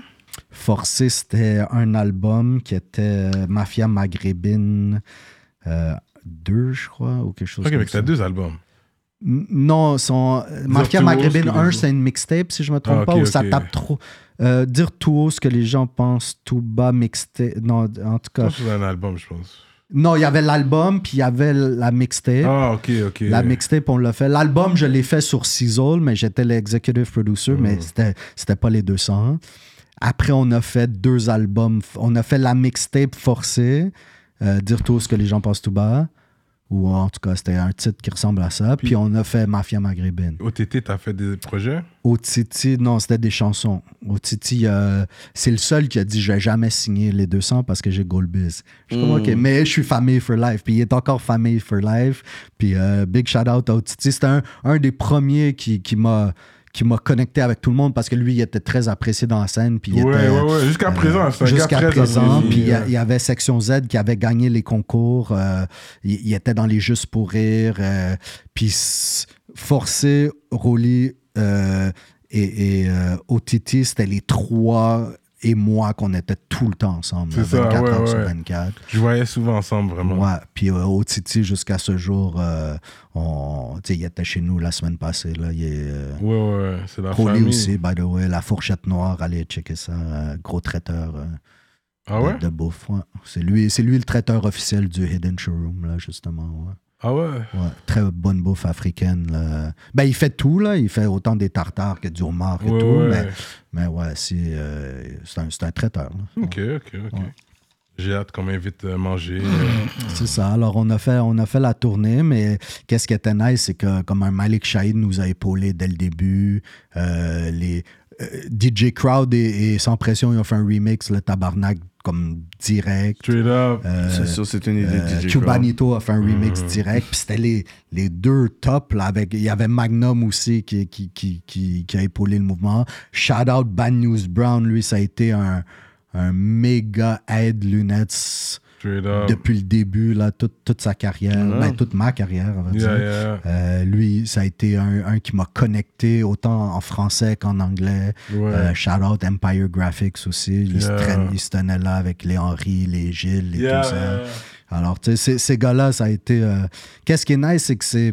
J'ai toujours bien connecté avec les- la business du hip-hop, tu sais. Les Frank City Stars, les. Tu sais, comme, oui, il y avait le, le mouvement hip-hop, mais il y avait le mouvement business hip-hop, puis c'est ça qui m'intéressait le- le plus. Hmm. Est-ce que le. Tabernacle, c'est vraiment le premier clip à atteindre un million de views? Euh, je sais qu'on a atteint le million de views assez rapide. Mais qu'est-ce qui est drôle du tabarnak, c'est pas nécessairement le vidéo, le tabarnak, parce qu'on avait le tabarnak.com. Et, et chacun faisait son remix, dans le sens que, je sais pas si vous vous rappelez, dans le mouvement Le Tabarnak, mais il y avait comme 50 000 vidéos de tout le monde qui le faisait à la maison derrière la chanson. Sais, comme... Un TikTok, vous étiez genre, TikTok avant C'était TikTok. TikTok avant TikTok. Puis, Oui. puis même... Le drill avant le drill, TikTok a dit Oh shit, euh, ben moi, j'ai toujours aimé faire quelque chose qui se faisait pas. tu sais, Dans le sens Euh. que j'adore les mouvements qui se font, mais je suis comme dans mon salon, je suis comme, OK, tout le monde fait ça, moi, qu'est-ce que je peux faire? tu sais? Mhm. Puis, euh, mais oui, ça- euh, puis on a vendu peut-être euh, 5000 albums, le tabarnak. Main à main, dans le sens à 10 chaque. Là, on, a, on a fait des, des centaines de 5000 mille. albums à 10 piastres. Ouais, on a printé 2500. Quand on allait au hein? Mont-Royal. Wesh. Chacun avait comme 10 albums sur eux à chaque fois, puis ils vendaient ça comme des mixtapes. Tu sais, dans le temps, les Master P faisaient ça, les. les Mike Jones. Ouais, tu sais, tout, tout le mouvement américain faisait ça, mais Ouais. nous, on faisait ça ici. On allait dans le dimanche au Tam Tam, au Mont-Royal, on faisait ça. Ah ouais, c'est ça. on allait dans les sorties de club, on faisait ça. On faisait, on faisait notre merch avant le merch. Je sais pas si vous vous rappelez, tu sais, dans le temps, il y avait les, les t-shirts Snowman de Young Jeezy. Ouais. Ouais, Mais ouais. nous, on avait les t-shirts le tabarnak avec le logo, le tabarnak. Puis on les vendait à 25 chaque all day, puis sur lunettes.com, tu sais. Puis on en vendait, on était sold out à chaque. Mais tu quelques avais semaines. investi aussi sur les imprimantes pour les, CD pour les t-shirts. Comme... J'avais l'imprimante CD, j'avais l'imprimante t-shirt. Ouais, je l'ai encore, by the way. c'est tout homemade. Like. C'est tout met, dans le sens que me, I'm a, I'm a hustle. Dans le sens que Mm. on faisait les flyers, on faisait les, les t-shirts, on faisait les CD, on faisait le graphic design, on faisait, on faisait tout. Comme même les vidéos, les 200, les, les vidéos étaient whack. Mais c'est moi qui les faisais. Je faisais, j'allais, j'allais à la Ouais, non, mais comme tu peux voir les vidéos Magnum, Jamaican, euh, l'authentique paysan, ils étaient whack là. Trois prises, c'est moi qui les filmais. Je Ça- les ça faisait le job. Tous les 200 aussi. Les 200, c'est. Moi, on- l'émission se faisait chaque dimanche. Hum, je fermais le magasin à 6 h le soir. Le dimanche, de 6 à 7, on tournait l'émission. Big shout out à, à, à- à Vince puis à Lex Stalionis. Oh, Lex Stalionis. c'était mon caméraman dans le temps. Ben, je veux pas lui donner cette position. euh, en tout cas, c'est une grosse position. Ouais, c'est un bon aide, là. C'est juste le caméraman. Puis, euh, c'est ça, Lex, euh, Vince, puis, moi, à 6 heures le soir, il venait dans mon magasin. On fermait le magasin. De 6 à 7, on filmait. Puis à 7, j'allais chez nous. J'éditais tout le vidéo. Puis à 1 heure du matin, je le droppais, genre, euh, sur YouTube. On a fait 52 émissions, 52 semaines. Euh, mais c'était le, le do-it-yourself, le, le, le- c'est ça, le, le hustle. Là, tu sais, c'est comme si on va pas attendre à quelqu'un de le faire et on va pas payer quelqu'un de le faire. On va le faire tout seul. tu sais. On, va, on- on va être nos propres flyer boys, notre propre promotion, notre propre site internet, notre propre. Tout, tout est fait homemade. Tu sais. Puis, euh, À un moment donné, il me semble que tout le monde a, a fait son chemin. Genre, comme il y avait. il- Ouais. Je voyais moins ensemble. Forcé Ça- était de son côté, Euh, autre était de son ouais, côté. et ça a été exactement euh, dès que j'ai eu le magasin Lunettes 2009, 10, 11. Je leur ai dit aux gars, j'ai dit, Parce que j'ai toujours dit, pour faire une job, il faut faire un 40 heures semaine minimum. Et moi, j'étais le gars qui était tout le temps motivateur et disait aux gars, yo, venez en studio, j'enregistrais, je faisais les affaires. Et à un moment donné, j'étais tellement occupé avec mon magasin que je leur ai laissé la clé du studio et je leur ai dit, allez au studio. Mais moi, je payais les- le studio comme ici, tu sais, on avait un studio. Puis il allait jamais au studio. Mm-mm. Il enregistrait pas. Alors à la fin, après six mois, je suis comme, guys, man, je fais juste perdre de l'argent. Il n'y a pas de projet. Il n'y a pas de. Tu sais, vous, vous profitez même pas du studio. Moi, je ferme la compagnie et j'ai fermé les 200. Et c'est là que tout le monde est, est Mm. parti. Fait qu'il y a eu un petit froid à cause de ça. Il n'y a pas eu un froid. Je leur ai dit Non, tu les as d'avance. dit, yo, sortez C'est les balles. business. C'est ça, c'était prévu dans le sens, s'ils avaient continué la business, au contraire, ils avaient clé en main. Ils auraient pu. Mais c'est fou ça. Des fois, t'as des opportunités, tu réalises pas. Comme yo, t'as des studios, t'as des C'est- sessions studio payées déjà, puis tu y vas pas. C'est ça, eux, il n'y avait rien à faire à part être artiste. J'aurais accès à un free studio aujourd'hui même. Exact. à juste Puis les, beats, les beats étaient là. On avait tout, là. Les beats étaient là. Les machines. C'est toi qui payais pour le mixing, mastering aussi? Euh, c'était, à vrai dire, je payais pas dans le sens c'était BS, le Benson. Là. Mhm. Euh, lui, c'était notre gars- Il est allé à Musique Technique. Puis Ah. lui, c'était le gars studio. C'était le, celui le qui le faire. studio. Mhm. Mais moi, j'avais tout payé la machinerie. Dans La le sens que le loyer était payé Mhm. et la machinerie était là. Et lui, c'était le gars qui les l'ingénieur de son, L'ingénieur de voilà, son. voilà, voilà. Alors, tout était, comme je te dis, clé en main. Mais les gars arrêtaient, ils, ils allaient plus dans le studio. Alors, à un moment donné, six mois après, je leur dis, guys, je fais- ça fait six mois que je paye le, le loyer pour rien. I'm out. I'm out. Et euh, oui, ça a créé un froid, mais ça a plus créé un froid de man up. Tu sais, dans le sens que c'est, je suis pas contre vous, c'est juste que vous. It's not making money. Non. Euh, Moi, moi je suis pas là pour perdre de l'argent. Moi, où on fait de l'argent, où on ferme la business. C'est comme moi, j'avais pas l'obligation d'être dans les hip-hop, dans le sens que j'avais pas l'obligation. C'est une option pour toi. Ouais, je- moi, je, je- encore jusqu'à ce jour, moi, j'ai Lunettes. Moi, j'ai iReligion. Moi, j'ai Dentro. Moi, j'ai j'ai ma business. Ça marche. Je fais du cob. Si vous voulez que je rentre avec vous, on fait du cob ensemble. Ou au moins, je perds pas du cob. Vous, vous faites du cob, mais je suis pas là pour perdre de l'argent. Sinon, moi, je vais aller checker les shows. Je vais payer un billet de show. Puis that's it. Je, je vais vous encourager. That's it. Mais Mhm. businessment parlant, j'ai jamais perdu d'argent de ma vie. là. So that's how on a fermé la porte sur le studio parce que les gars étaient sur d'autres choses. Et on a fermé le label, dans le sens Le que euh, tu- moi, je sortais pas les chansons que tu fais ailleurs. On fait les chansons ensemble, euh, on, on fait des hits ensemble. Tu sais, J'étais comme un peu euh, l'executive producer, dans le sens que tu sais, je peaufinais les chansons. tu sais. Mhm. Euh, j'a- J'avais toujours l'œil dessus. tu sais. Alors, euh, tu sais, j'ai toujours dit, si les gars sont 85% talentueux, moi j'ai le 15% pour les mettre à 100%. Forcé, c'était le king des refrains. Mm. J'adorais sa voix. Il était grave, très ouais. mélodieux. Ouais. Otiti, il était Buzz. un- Il punch. il Yeah, punch, ouais, tout ça. Rolly, c'était un très bon chanteur, lui aussi, il punchait. Euh, L'authentique paysan, méga talentueux, euh, voix reggae de fou. Ouais, reggae man. Euh, Jamaican, il était comme un. Jamaican Haitian. Ouais, c'est ça. Puis lui aussi, il avait un, un flow assez cool, une voix assez cool. Mhm. Action, il était un gars très street. Yeah. Pépito était un parolier de fou, comme c'est le petit frère de Wallin qui a eu. Ouais, c'est ça, Alors, il, était, il était même un. Je dis pas une coche meilleure, mais tu sais, comme l'élève est toujours meilleur que le prof, tu sais, dans le sens que. Alors, euh, Equinox, il était fort aussi. Daron, il était fort. En tout cas, j'avais, j'avais une équipe de tonnerre, là, tu sais, puis c'était pas des. euh, marketingment parlant, c'était pas des, des top, top dollars, mais ensemble, on était très forts, là, tu sais. Puis euh, chaque projet qu'on sortait était fort, mais à un moment donné, c'est ça, l'argent, l'argent, l'argent perdait. J'avais d'autres choses à faire, disons. Ouais, ouais, ouais.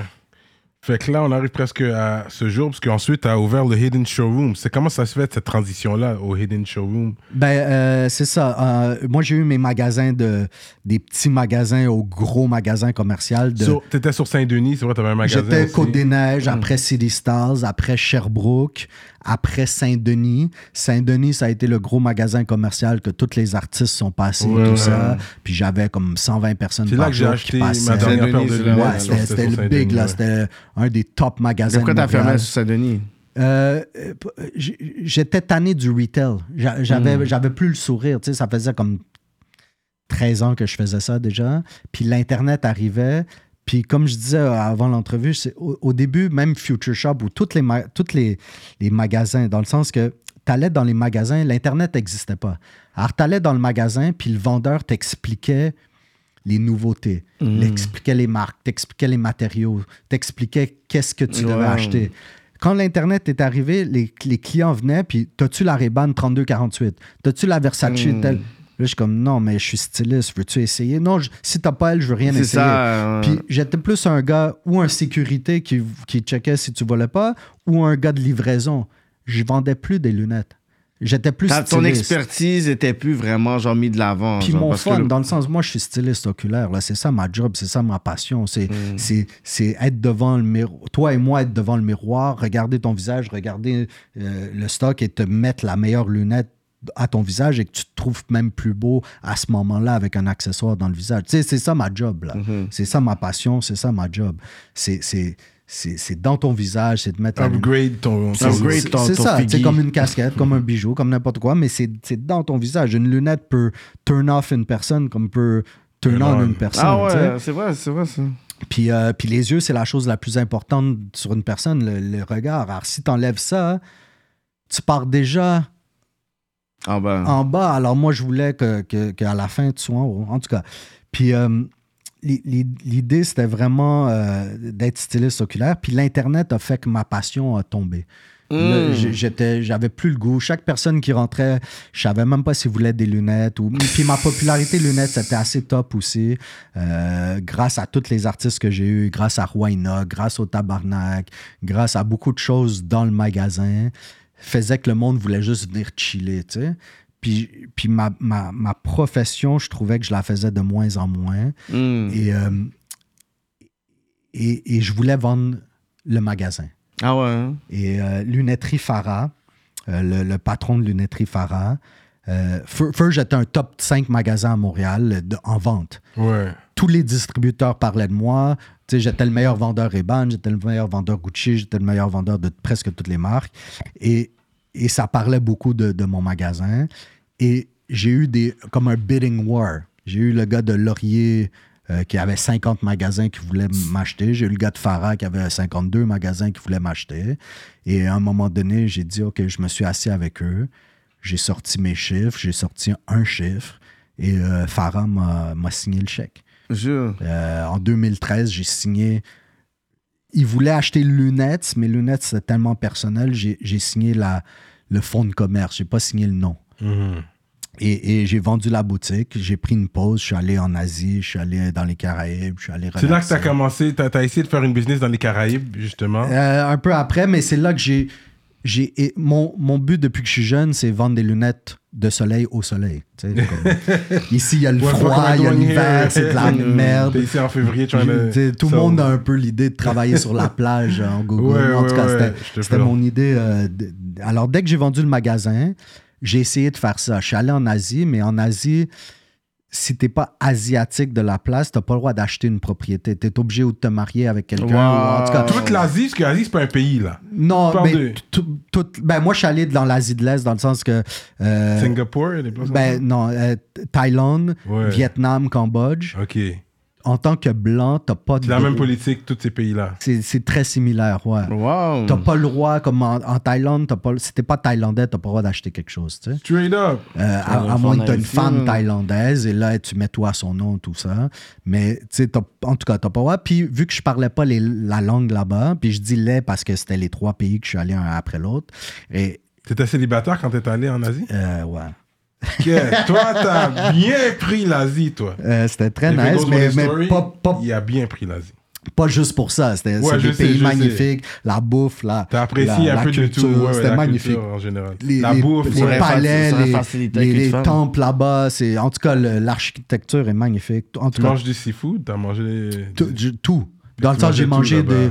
Euh, du requin, de l'alligator, de- du serpent. Ouais, du- tu manges des affaires bizarres comme tu manges des affaires bonnes. des- Tu sais, les, les, euh, comment ça, c'est les insectes aussi. Ouais, Tu sais, back- ouais. je te parle back then, là, tu sais. Moi, j'ai là. déjà mangé des chips au sauterelle ou something. ouais. Genre, ouais. Ouais. tu sais, En tout cas, c'était. Puis tu peux tout manger, là, tu sais. Mais quand t'as été Là-bas. là-bas, t'avais pas fait une recherche de dire, OK, comme, comment ça non, mais fonctionne? j'ai- Bon, t'es j'étais en comme- sabbatique, dans le sens, je voulais aller là-bas personnellement. Fait qu'en même temps, t'as juste exploré pour Et, voir. et je suis Ouais. allé tout l'hiver là-bas, j'ai exploré tout l'hiver, puis je me suis Solo. renseigné. Ouais. Puis je me suis renseigné là-bas, j'ai fait quelques mois là-bas. Et euh, tu sais, je venais de vendre ma business, Ouais, hein, j'avais le big J'avais aucune. Puis j'ai- quand j'ai vendu ma business, j'ai j'ai signé un deux ans que j'ai pas le droit de m'ouvrir une autre. Ouais, c'est comme ça. Clause. une ouais. clause. Puis euh, alors, pendant deux ans, c'était ça mon but, c'était d'aller à gauche et à droite. Wow. Alors, je suis allé en Asie. Après, je suis allé euh, à, à Miami. Même chose, il fallait une green card ou énormément d'argent. Ouais, Et, capitaliste. Et, et après, j'ai un ami qui avait une, une Oh. business dans les Caraïbes, Antigua.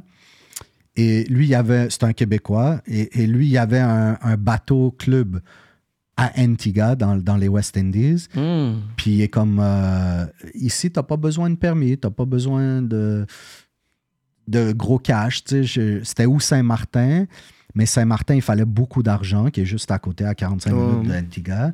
Ou Antigua. Puis Antigua, financièrement parlant, c'est c'est comme une petite Jamaïque. Là. Il y a Mm. comme 60 000 personnes, c'est tout petit. Puis financièrement parlant, puis permis parlant, puis businessment parlant, ça valait la peine. Et quand je suis allé là-bas, il y avait une petite boutique près des bateaux qui était vide, un local qui était vide, pendant que je suis allé juste m'amuser là-bas, tu sais. Alors, je suis allé un deux semaines euh, m'amuser euh, avec lui, puis là, j'ai vu le local alloué. Je suis allé où il y avait le local, je vois qu'il y a des bateaux de 5000 personnes par jour qui viennent, des touristes. Comme il y a un bateau de Mexique, il y a un bateau de, de, de Angleterre, il y a un bateau. Tu sais, c'est, c'est fou, là. C'est comme un tremblant village. Tu sais, le village tremblant, là. Mm. Mais dans les Caraïbes, qu'il y a des ba- comme il y a 5000 personnes dans le petit village, genre Ouais. tout le temps, de 9h le matin à 4h le- le- l'après-midi. Mhm. Puis il y avait le local libre. Le local, je me suis informé, OK, ça coûte combien? Ça coûte combien un appart? Ça coûte combien une auto? Et j'ai dit, shit, j'ai- I got, I got the money. I got this money, I got j'ai money. rien à faire. Puis comme je te dis, le retail ici était pas si bon. Puis, puis j'avais déjà roulé ma bosse là un peu. Alors j'ai j'ai essayé de faire ça, mais j'étais en partenariat. L'idée, moi j'étais le king retail, puis il y avait des partenaires silencieux qui, qui, qui voulaient investir, dont celui qui avait le club bateau et deux autres partenaires. Et on était quatre et on voulait faire une chaîne dans toutes les îles des Caraïbes. Dès que les bateaux arrivent, la même chaîne de magasins, que, que les prints de t-shirts, que les lunettes, que les, les, les cadres, que les gadgets, que les- l'électronique. Tu sais, Un, petit, un petit gift shop, là, un petit tout ça. Et, euh, et c'est ça, ça a duré peut-être de deux ans. Et, et durant ces deux ans, il y a eu une bataille un peu entre deux partenaires. Et, euh, Oh. et j'ai décidé. euh, Mais. Est-ce que ça roulait? Ça marchait bien? Ouais, ouais, on faisait des 2-3 000 par jour US. Là. Wow. Straight Euh. Il y avait, il y avait, c'était un petit magasin en plus. Puis, ouais, on faisait du gros cob, là. Puis, euh, c'était cool, tu sais. T'as le sourire tous les jours. Il est, Il fait chaud. c'est ça, t'es en gougoune, le, le monde descend de bateau avec un sourire, t'as ta femme, t'as tes enfants, t'as Mm. 400-500 dans ta poche, tu veux offrir un petit cadeau, un t-shirt, tout ça. Les t-shirts étaient comme 60 US, man, avec un print. Les... Mais c'est pas cheap, Antigua, il me semble. C'est pas cheap même, parce euh, que c'est juste, tu vis juste du tourisme. Dans le C'est ça, sens qu'il n'y a fait pas que de... C'est ça, les gens, ils sont là pour spend du money. C'est ça, alors t'abuses des touristes. Ben, pas t'abuses, mais tu sais. Mais c'est ça, a quand même c'est 60 capital- dollars de t-shirt. C'est ça, mais t'as- tu c'est- capitalises. C'est ça. Alors, c'est vendu en US, en euros. À la fin de la journée, tu fais comme euh, 1500 US, 1000 euros, euh, 600 Canadiens, puis tu as, une belle euh, palette, tu sais. Yeah. Puis euh, c'est ça, ça, ça, ça, ça- c'était excellent, man. C'était un rêve. C'était, moi, j'ai adoré. Puis, tu sais, j'hab- j'habitais sur la plage. C'est le paradis là-bas, tu sais. C'est, c'est magnifique. Puis, malheureusement, il y a eu une bisbille entre deux partenaires qui n'étaient pas moi. Et un partenaire a dit jamais je vais faire de l'argent pour ce gars-là. L'autre, il a dit jamais je vais faire de l'argent sur ce gars-là. Puis il y a eu une, une bataille euh, juridique. Wow. Et moi, j'étais entre les deux. J'ai dit, guys, man. C'est fucked up. vous- Ouais, c'est ça. Je suis dans mon rêve, man. J'ai je tout dans- lâché. J'ai fini de lâcher le bagage. Je suis là dans dit, un moi, pays man, Les lunettes, ça, ça allait bien. Je vendais des lunettes, man. Là, j'ai tout lâché pour, pour être un retraité à la plage, Mm. man. Puis vous me faites ça, man. J'ai dit, yo, vous êtes pas sérieux. Et, et pendant la Bisbee, moi, j'ai ouvert un magasin juste à côté Mm. avec mon propre cash qui était 100% moi, juste parce que je pouvais plus faire de la business avec le Mm. gros magasin. Là, j'ai commencé à faire de la business avec un magasin de side parce que ça marchait, tu sais. Et, euh, et un, un- an après, j'ai décidé de où je lâche. Je faisais, je faisais de l'argent un peu ici parce que j'avais Benson, le partenaire, qui avait ouvert un magasin où je suis en bas. Et, et lui et moi, on était partenaires. euh, ça s'appelait Café Lee, puis c'était Hidden Showroom, puis Lunettes, puis tout ça. Puis moi, je lui ai donné tous mes clients de 13 ans, puis on a fait un partenariat 50-50. Puis tu sais, c'est. euh, alors, puis à chaque fois que j'étais là-bas, ici, ça marchait pas très bien. Je revenais ici, à chaque fois que j'étais ici, là-bas, ça marchait pas très bien, tu sais. Sur place. Alors, euh, j'ai- dû prendre une décision de fermer ou là-bas ou ici. Mhm. Moi, je suis québécois, il y a l'assurance maladie. Sais, si c'est une tornade là-bas ou un ouragan, Avec t'es réalises là. la, la, la maladie, Ah, c'est Euh, tu sais, il fallait que Mm. c'est ça. Puis j'avais pas, j'étais pas millionnaire. Alors, à la fin, il fallait que je ferme une des deux places. J'ai décidé de fermer là-bas, mais j'ai été super chanceux parce que un an après, il y a eu la pandémie. Puis si j'avais pas fermé, si j'avais fait le contraire, si j'avais fermé ici puis déménagé là-bas, puis il y a eu la pandémie, je serais. Non, rien de bon, il n'y a plus de qui vient. Ça. Tous les bateaux ils ont arrêté. Alors, Ouais. je faisais moi, mon argent sur les bateaux. Alors, j'ai été chanceux dans ma malchance un peu. Je suis revenu ici. Je voulais plus faire un magasin commercial et j'ai inventé Hidden Showroom. C'est ça. Parce que Hidden Showroom, c'était, c'était au dixième étage sur, euh, sur Sherbrooke. C'était privé, c'était sur rendez-vous. Puis j'avais du linge aussi. Puis lunettes, c'est ça. À, à vrai dire, l'idée pourquoi j'ai inventé lunettes sur iReligion, c'est parce que lunettes, on, on m'a offert en 2013 de l'acheter. Puis je voulais pas le vendre parce que c'était trop personnel. Et j'ai dit, la pro- prochaine business que j'invente, c'est une business faceless. Dans le sens que si on m'offre un bag pour l'acheter, je la vends. Mm. iReligion ou Hidden Showroom, si on m'offre demain de l'acheter, je la vends. Il n'y a rien de personnel là-dedans. sais. Comme j'ai. J'ai pas tatoué iReligion sur le corps. Yeah, c'est yeah, pas, yeah, pas mon nickname. C'est pas, c'est une, business- c'est une faceless business. Alors, alors, quand je suis revenu, j'ai inventé euh, euh, Hidden Showroom, euh, qui était moitié linge, moitié lunettes, et qui s'était caché. Puis à un moment donné, les lunettes, et ça a toujours été les lunettes, et je voulais inventer une marque de lunettes et dessiner mes propres lunettes et, et- et commencer. Puis Hidden Showroom, je trouvais que c'était pas une marque de lunettes. Alors j'ai inventé iReligion. iReligion, maintenant, c'est la marque de lunettes. Ah, ok. C'est, euh, lunettes, c'est moi. Hidden Showroom, c'est la place. iReligion, c'est la marque de lunettes. C'est ça que tu portes présentement? Euh, non, moi, c'est des John Dahlia 22 carats fait à la main en France. C'est un, ami- c'est un ami à moi, là. C'est, c'est, c'est, une de mes marques préférées, mais je porte souvent des iReligion, bien sûr. Ils sont Moi, je porte dessinés. quoi, moi? Toi, tu portes des iReligion. C'est ça. La lunette 002. Toi, tu portes la lunette 001. Euh, c'est très nice, à vrai dire. J'ai, j'ai une douzaine de modèles dessinés.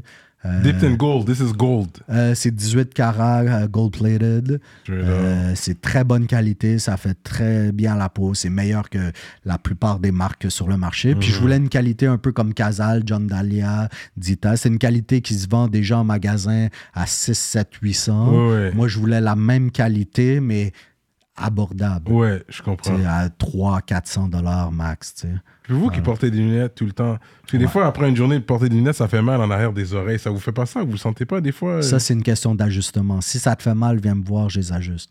Ok. Dans le sens que c'est comme un pantalon trop serré ou un, un veston que tu- Ok, que- À la fin, c'est il y a une- il y a- il y a- l'ajustement est très important. C'est sûr qu'il faut bien choisir. Si, si, si l'ajustement peut pas être fait, c'est que c'est pas la bonne lunette. Mais si elle va bien, la grandeur est bonne, puis c'est juste en arrière, c'est une question d'ajustement. Si c'est juste les plaquettes, c'est une question d'ajustement. Puis, euh, puis c'est ça, man. Alors là, on est jusqu'à ce jour euh, là. Hid- ouais, Hidden Showroom. Puis c'est- fait que l'adresse est pas comme disponible online. Non, vraiment- l'adresse, si tu googles, c'est là. Mais si tu viens sans rendez-vous, la porte est fermée. Non, for De- real? depuis 2013, je suis sur rendez-vous. Puis au début, c'était bizarre. Puis même maintenant, il y en a qui pensent que c'est bizarre, mais je suis pas un magasin. Tu vois, de- un professionnel est sur rendez-vous, dans le sens qu'un avocat, un dentiste, sais, n'importe quel professionnel est sur rendez-vous. Pourquoi moi qui est dans un magasin et pas sur rendez-vous?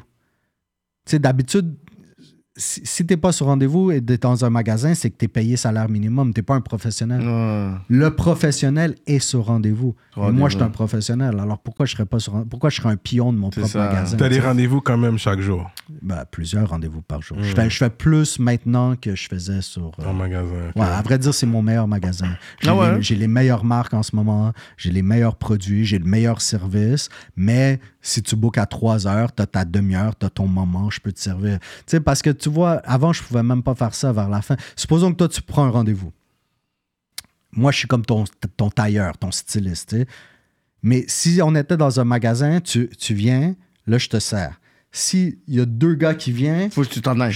là, je suis comme, attends, attends, j'allais les servir. Après, il y a un couple qui vient, je reviens. Après, il y a 6-7 personnes dans le magasin. Tout ce que je fais, c'est pour c'est checker si personne vole.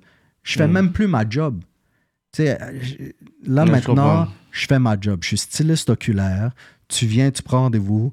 Tu demandes un avis professionnel. Ensemble, on fait une session d'essayage. Et à la fin de la session d'essayage, tu pars avec la meilleure pour ton visage. C'est ça le concept.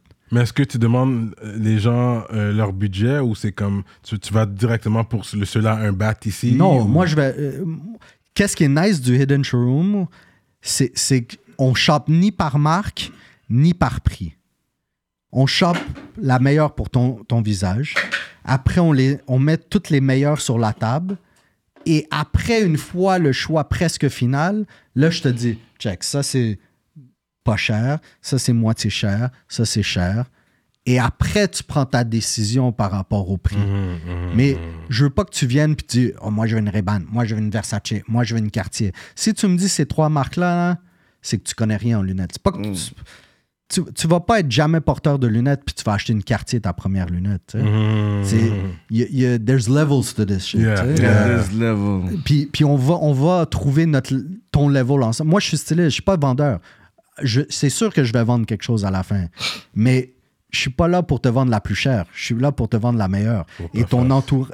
Et, ça me sert à rien que. Tu sais, c'est comme si, si tu vends une, ou une, une Mercedes à un gars qui a pas l'argent pour mettre l'essence dedans. Ça sert à rien parce qu'après, tu vas pas pouvoir te, Hmm. te balader avec. tu sais Ouais, ouais. t'es mieux d'acheter une lunette à ton budget, à ton image. Comme ça, ça va toujours aller avec ton style. Si tu achètes une quartier, mais tu es toujours en jogging, t'achètes whack, man. t'achetais, c'est plus, c'est plus ça, tu sais. c'est- T'es, t'es supposé de, de prendre une lunette à ton image, à ton style. Je te Mhm. conseille pour toi. Et à vrai dire, je suis un très bon conseiller, man. Je suis un- Que tu vas aussi avec la forme de la figure de la personne aussi. Moi, je suis Tu dois avoir. le ça. meilleur styliste oculaire au monde. Bon. J'ai euh, 23 25 ans Plus de d'expérience. 25 ans d'expérience, ouais. Euh, et et tu vois, j'ai commencé dans les parades de mode. J'avais, comme. euh, j'avais comme 30 secondes pour mettre la bonne lunette à la bonne personne. Alors, tu sais, j'avais, un inventaire. Tu venais avec ton, ton linge de la parade, puis je, je devais matcher la lunette. Puis j'ai commencé à, à matcher les lunettes sans les vendre, dans le sens que à la fin, tu m'achetais pas la lunette. Je faisais juste matcher la lunette avec ton visage, tu sais. Alors, moi, je suis vraiment un styliste. J'aime pas la vendre. Si c'était tout gratuit, je le ferais pareil, dans le sens que j'aime pas la- l'aspect vendre. J'aime l'aspect suggérer. J'aime l'aspect euh, essayage, tu sais. Mais toi, quand t'es es parti dans le fond de 2013 à proche de la pandémie, Ouais. c'est pendant 7 ans quasiment. Là. C'est- Euh, cinq, ouais.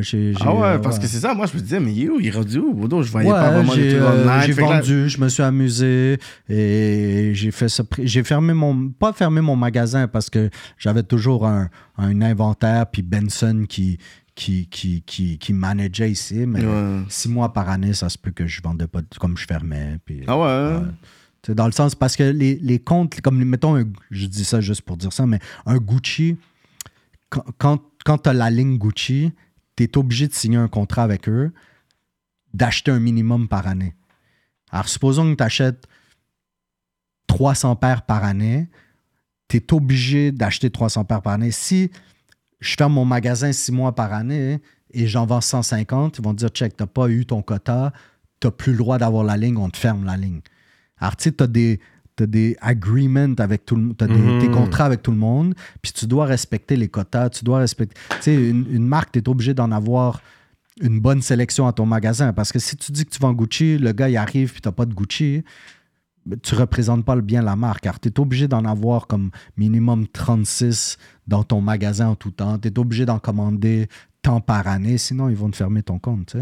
Alors, à un moment donné, euh, c'est ça. Il y a des marques que, que j'avais plus, il y a des marques euh, que j'étais moins sérieux dans la lunette. J'étais plus dans mon magasin dans les Caraïbes, j'étais plus dans, dans mes voyages, j'étais plus. J'ai toujours fait quelque chose que j'aimais faire. À la fin, c'était. Que chaque marque, ils ont leurs stipulations dans leur contrat, leur quota. Exact. Ça varie de marque en marque. Fait que toi, tu dois deal avec tous ces gens-là, comme c'est quand même quelque Ouais, chose. en hein. ce moment, j'ai comme 50 distributeurs ou je sais pas combien, mais ouais, c'est du gros business en arrière. Puis depuis que je suis jeune, c'est il y a beaucoup de chiffres. tu sais, Il y a, il y a la comptabilité qui est très forte, il y a le- les budgets, les plans d'affaires, les.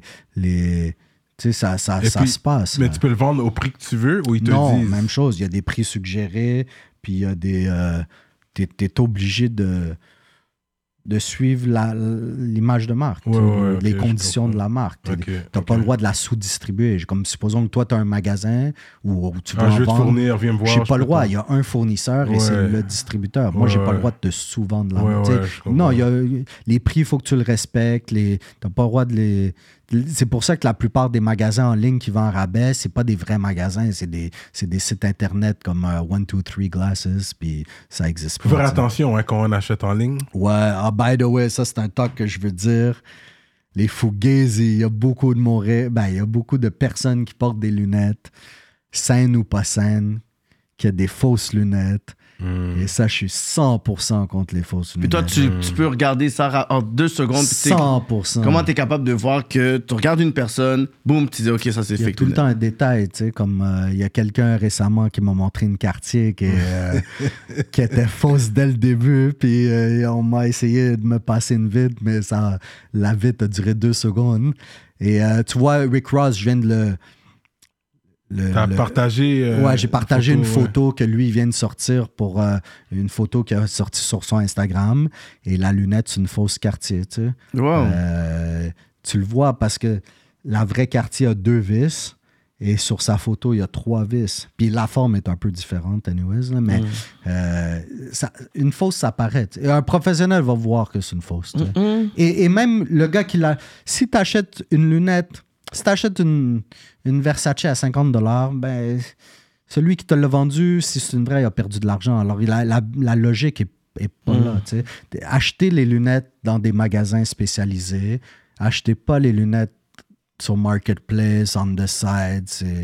Il y a beaucoup de fausses et faites attention. Mais c'est le prix que vous payez, c'est. euh, Ouais, c'est très important. Allez, à vrai dire, allez dans un vrai magasin. Les vrais magasins vont. en- Tu sais, mais c'est comme ça dans le hip-hop aussi. Il y a des magasins qui vont vendre des fake Tims, qui vont vendre des, des fake Lacoste. Des.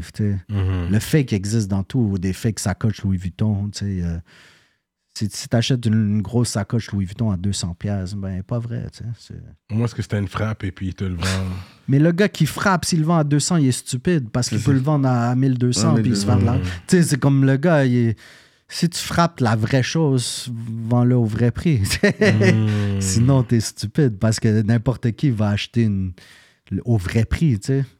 C'est, ben, ouais. Mais un ré- prix réduit, mais Prix pas. réduit, mais supposons qu'il y ait 1200 en magasin, vends-le 1000 taxines.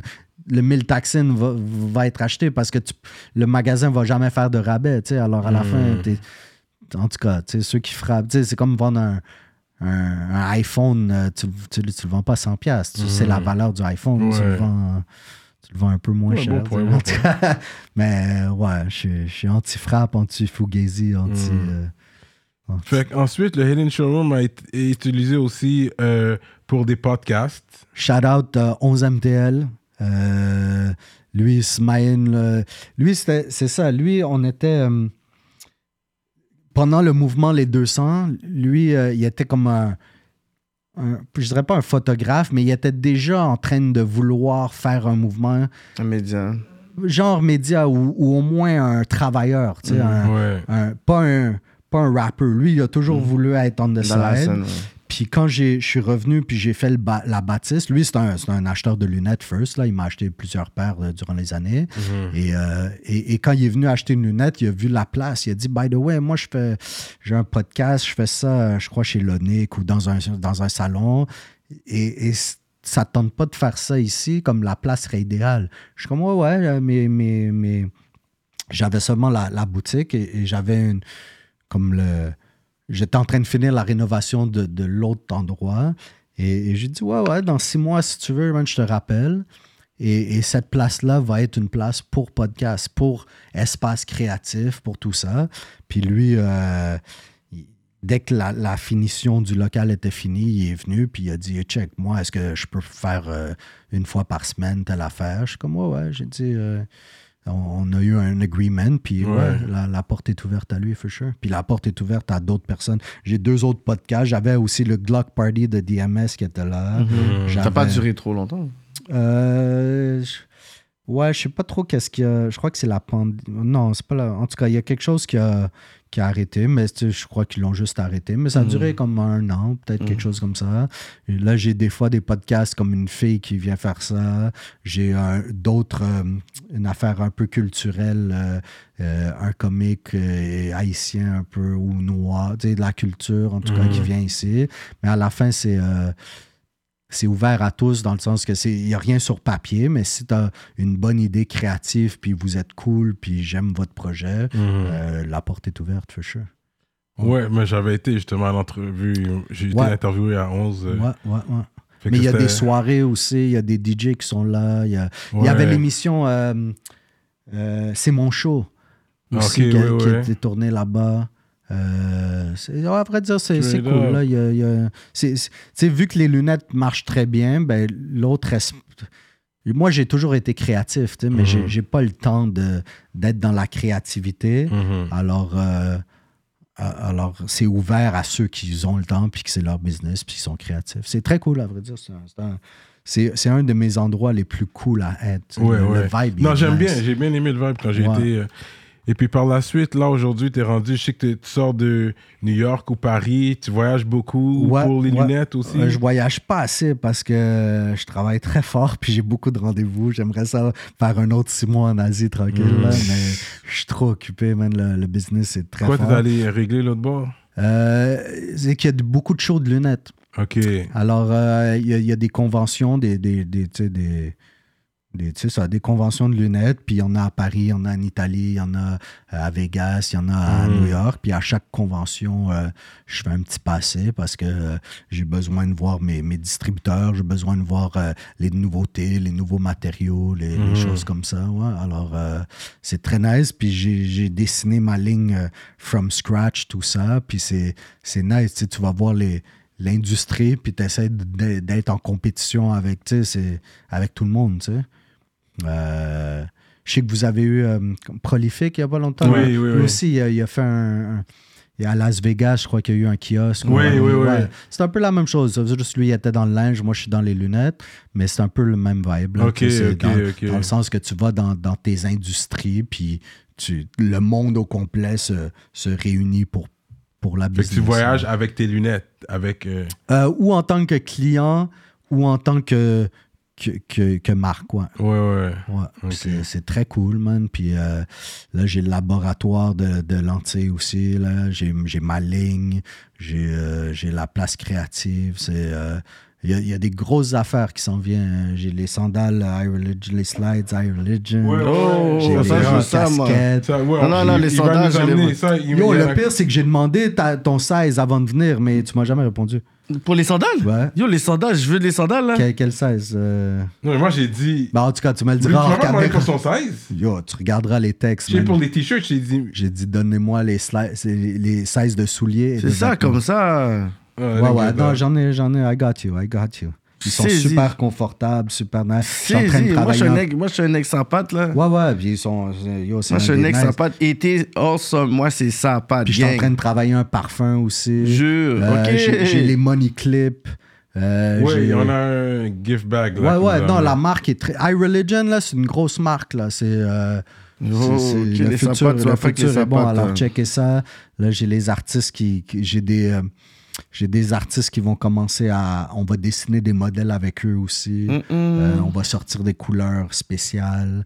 Sais, je peux pas parler trop de projets. Euh, on a une émission aussi qui s'en vient dans, le- dans le showroom. Yeah, yeah. Euh, non, les- je te dis, 2023, là, le, le tapis va être bien déroulé. 2024, là, ça va être, C'est ça bon. va là. être incroyable. Avec force, là. Ouais, je vais peut-être retourner un peu dans les événements, dans la musique. That's it, that's it. Je vois, je que vous faites des grosses affaires. Là. Comme toi, tu fais, appuies beaucoup d'artistes. Et- tu sais, je connais pas les, les, les, les titres et les, et les fonctions exactes, mais je sais que tu fais des tournées un peu. Mm. Yeah. J'ai vu New York, j'ai vu tout ça. Yeah. J'ai vu ton émission, euh, ton, tes mouvements euh, natifs. euh, en tout cas, à la fin, c'est nice de faire un peu de tout, mais le faire professionnel. Exactement, Puis yeah. d'appuyer. Tu sais, si t'es pas la personne on top, t'appuies la personne on top, Voilà, que lui voilà. soit on top. C'est ça, c'est ça que Bodo euh, et Lunettes a toujours essayé de faire. Dans le sens que moi, je suis professionnel dans qu'est-ce que je fais, je suis au top de mon,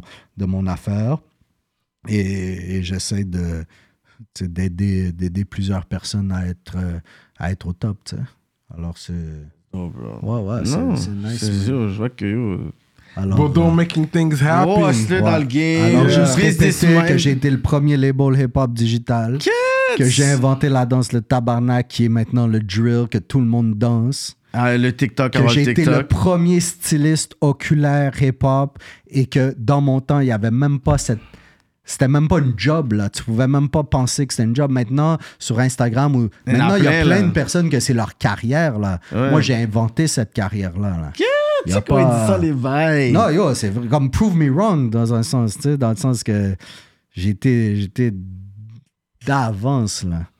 Alors, euh, c'est ça, man, lunettes all day. De, 2000 up. de Lunettes 2003 all à day. 2013, il n'y avait pas un Flyers à Montréal qui n'avait pas le logo lunettes. Ça, c'est vrai. C'est vrai. Yo, tu, Toutes les Même shows, les affaires, il y avait le les logo lunettes. Yo, les, les les artistes qui ouais. venaient avec tu marchais dans la rue, là, c'est sûr que par terre, il y avait des Flyers avec mon logo. Ouais, c'est vrai, c'est vrai. de- Euh, Le logo était simple, c'est comme genre, on a fait. Mais le logo, c'est mon œil. C'est ça! J'ai un œil bleu, un œil brun, puis le logo, c'est un œil. Ben, c'était- Ok, moi, Les je pense- couleurs, moi, je pensais que c'était comme deux lentilles Non, séparées. je- j'ai enlevé mes lunettes tantôt pour que tu le vois. C'est exactement. Mon logo lunettes, c'est mon œil. Straight up. Yo, moi, ouais. je pensais que c'était comme deux lentilles que tu mettais de couleur. Non, c'est euh, c'est comme le logo iReligion. C'est Je suis c'est c'est un, c'est un- c'est un clin d'œil à la, à la religion, bien sûr, mais c'est une paire de lunettes. Dans le sens, ça, c'est les deux branches, ça, c'est le devant, puis ça, c'est la vision. Ah, c'est ok, c'est ok. difficile à voir, mais c'est ça. Ouais, je comprends, je comprends ce que tu veux dire. Alors, c'est. Ouais, man. Bon, je shout out les ministres avant qu'on aille sur Patreon. Ah, by the way, attends, je veux pas te couper, mais Ouais. un de tes ministres, c'est Jonel Graphiste. Jeunel. Ouais, lui, il travaille à- avec Hidden Showroom, My Religion. Live, là? Ouais, ouais, euh, tu vois, il est en train de faire mon catalogue en ce moment. euh, en tout cas, c'est un, c'est un gars qui est, qui est dans la famille aussi. Avant, ouais, moi aussi, je veux shout out mes ministres, qui est Steven Le Fields, qui est Brian Mota, et qui est Daddy Oculus, Dario Visuals, Dario The Great, puis Jonel. Ça, c'est, ça, c'est l'équipe euh, iReligion. Straight up, straight up. Shout out. So, gros shout-out, Librairie Racine Montréal, Centre-Sud 125 D-Town, Envivo Photo Boot, Jonathan Breton, conceptionlogo.com, J-Magistrat Saints, Steph Master, Stevens Ellie, Freezer, sansfocusfitness.com, entraînement physique en ligne, Moodilia, Iconic Records, Paulson Williams, Carl Lapierre, Fleek Feet, CO, service de nettoyage de souliers, Erika Ball, Zek, ou Zeke, Zek, c'est nouveau ça. JDMD, EmpireDurag.com, l'atelier duo de chef, Mike Zop, Simon Bourque, DJ Flash, Nibi704 officiel et Z-Lax. Gros shout à tous les ministres. Z-E-K-K-E. Fait que ça, c'est le nouveau. Ce gros shout à tous les ministres. Allez checker, je pense qu'il y a des places pour euh, être ministre présentement. Fait qu'allez-y vite sur euh, patreon.com slash rapolitique. Donc, on est toujours là avec Bodo. On va aller sur Patreon tantôt. Mais c'est quoi le mot de la fin pour les gens qui nous écoutent? Euh, merci à tout le monde qui, nous, qui me supporte depuis le début. Euh, tout le monde qui m'a acheté des grosses lunettes. Le mouvement euh, hip-hop québécois, montréalais, que ça soit les débuts comme les OL1KU, les Culture Connection, la suite comme les, les Ray Ray, Red Dread, Stratège, la suite après les Sagittaires, la- les Otiti, les 200 au complet, les euh, Forcés, les mêmes maintenant, ceux qui viennent m'acheter des lunettes comme les, les White Bee hier, il est venu acheter une grosse quartier de fou, euh, Lost, euh, T-Kid, euh, en tout cas, tout le monde, man, à la fin, man, je suis- suis Magnum qui vient de dropper un, un- des bars sur iReligion dans sa chanson. Là, ouais. Il est Tout, tout le monde, euh, qui, à vrai dire, ça fait 25 ans, man, tout le monde qui m'a supporté dans ces 25 ans, man. Puis euh, arrêtez de porter des fugazi. I see you, all of you, man. Des fois, des fois, je fais des petites pointes sur Internet, il n'y a rien de personnel. C'est juste que je suis pas capable de voir des fausses, man. Tu sais, euh, ayez pas comme 15 chaînes, euh, parler de millions dans vos chansons, puis avoir une lunette fugazi, ça se fait pas. man. Peut-être qu'il sait pas qu'il y a une Fugazi sur lui. Il le sait. Si- si- non, mais c'est- Because he bought it, most likely. il- c'est ça. Si t'as pas C'est combien payé, t'as payé, ouais. et si t'es pas allé dans un magasin officiel, c'est- que c'est une fugazi. Ta Versace à 20 dollars, ta Cartier à 20 dollars, c'est pas une Yeah, vraie Cartier. sûr, ouais. Et je parle de fugazi, une lunette à Jean Coutu qui a pas de marque, c'est pas une fugazi. Une fugazi, c'est quelque chose qui a marqué Gucci et qui est pas une pas Gucci. Gucci. Yeah, Qui a bootleg, marqué- ouais. bootleg. Une, une- whatever. J'aime mieux que tu mets une non-marque, une no-name que- qu'une qu'une fugazi. Yeah. Alors, stop the fugazi shit. So that's what's up. On va continuer ça sur Patreon. C'est quel rappeur qui rock du fugazi? We out oh, like that. Rap politique.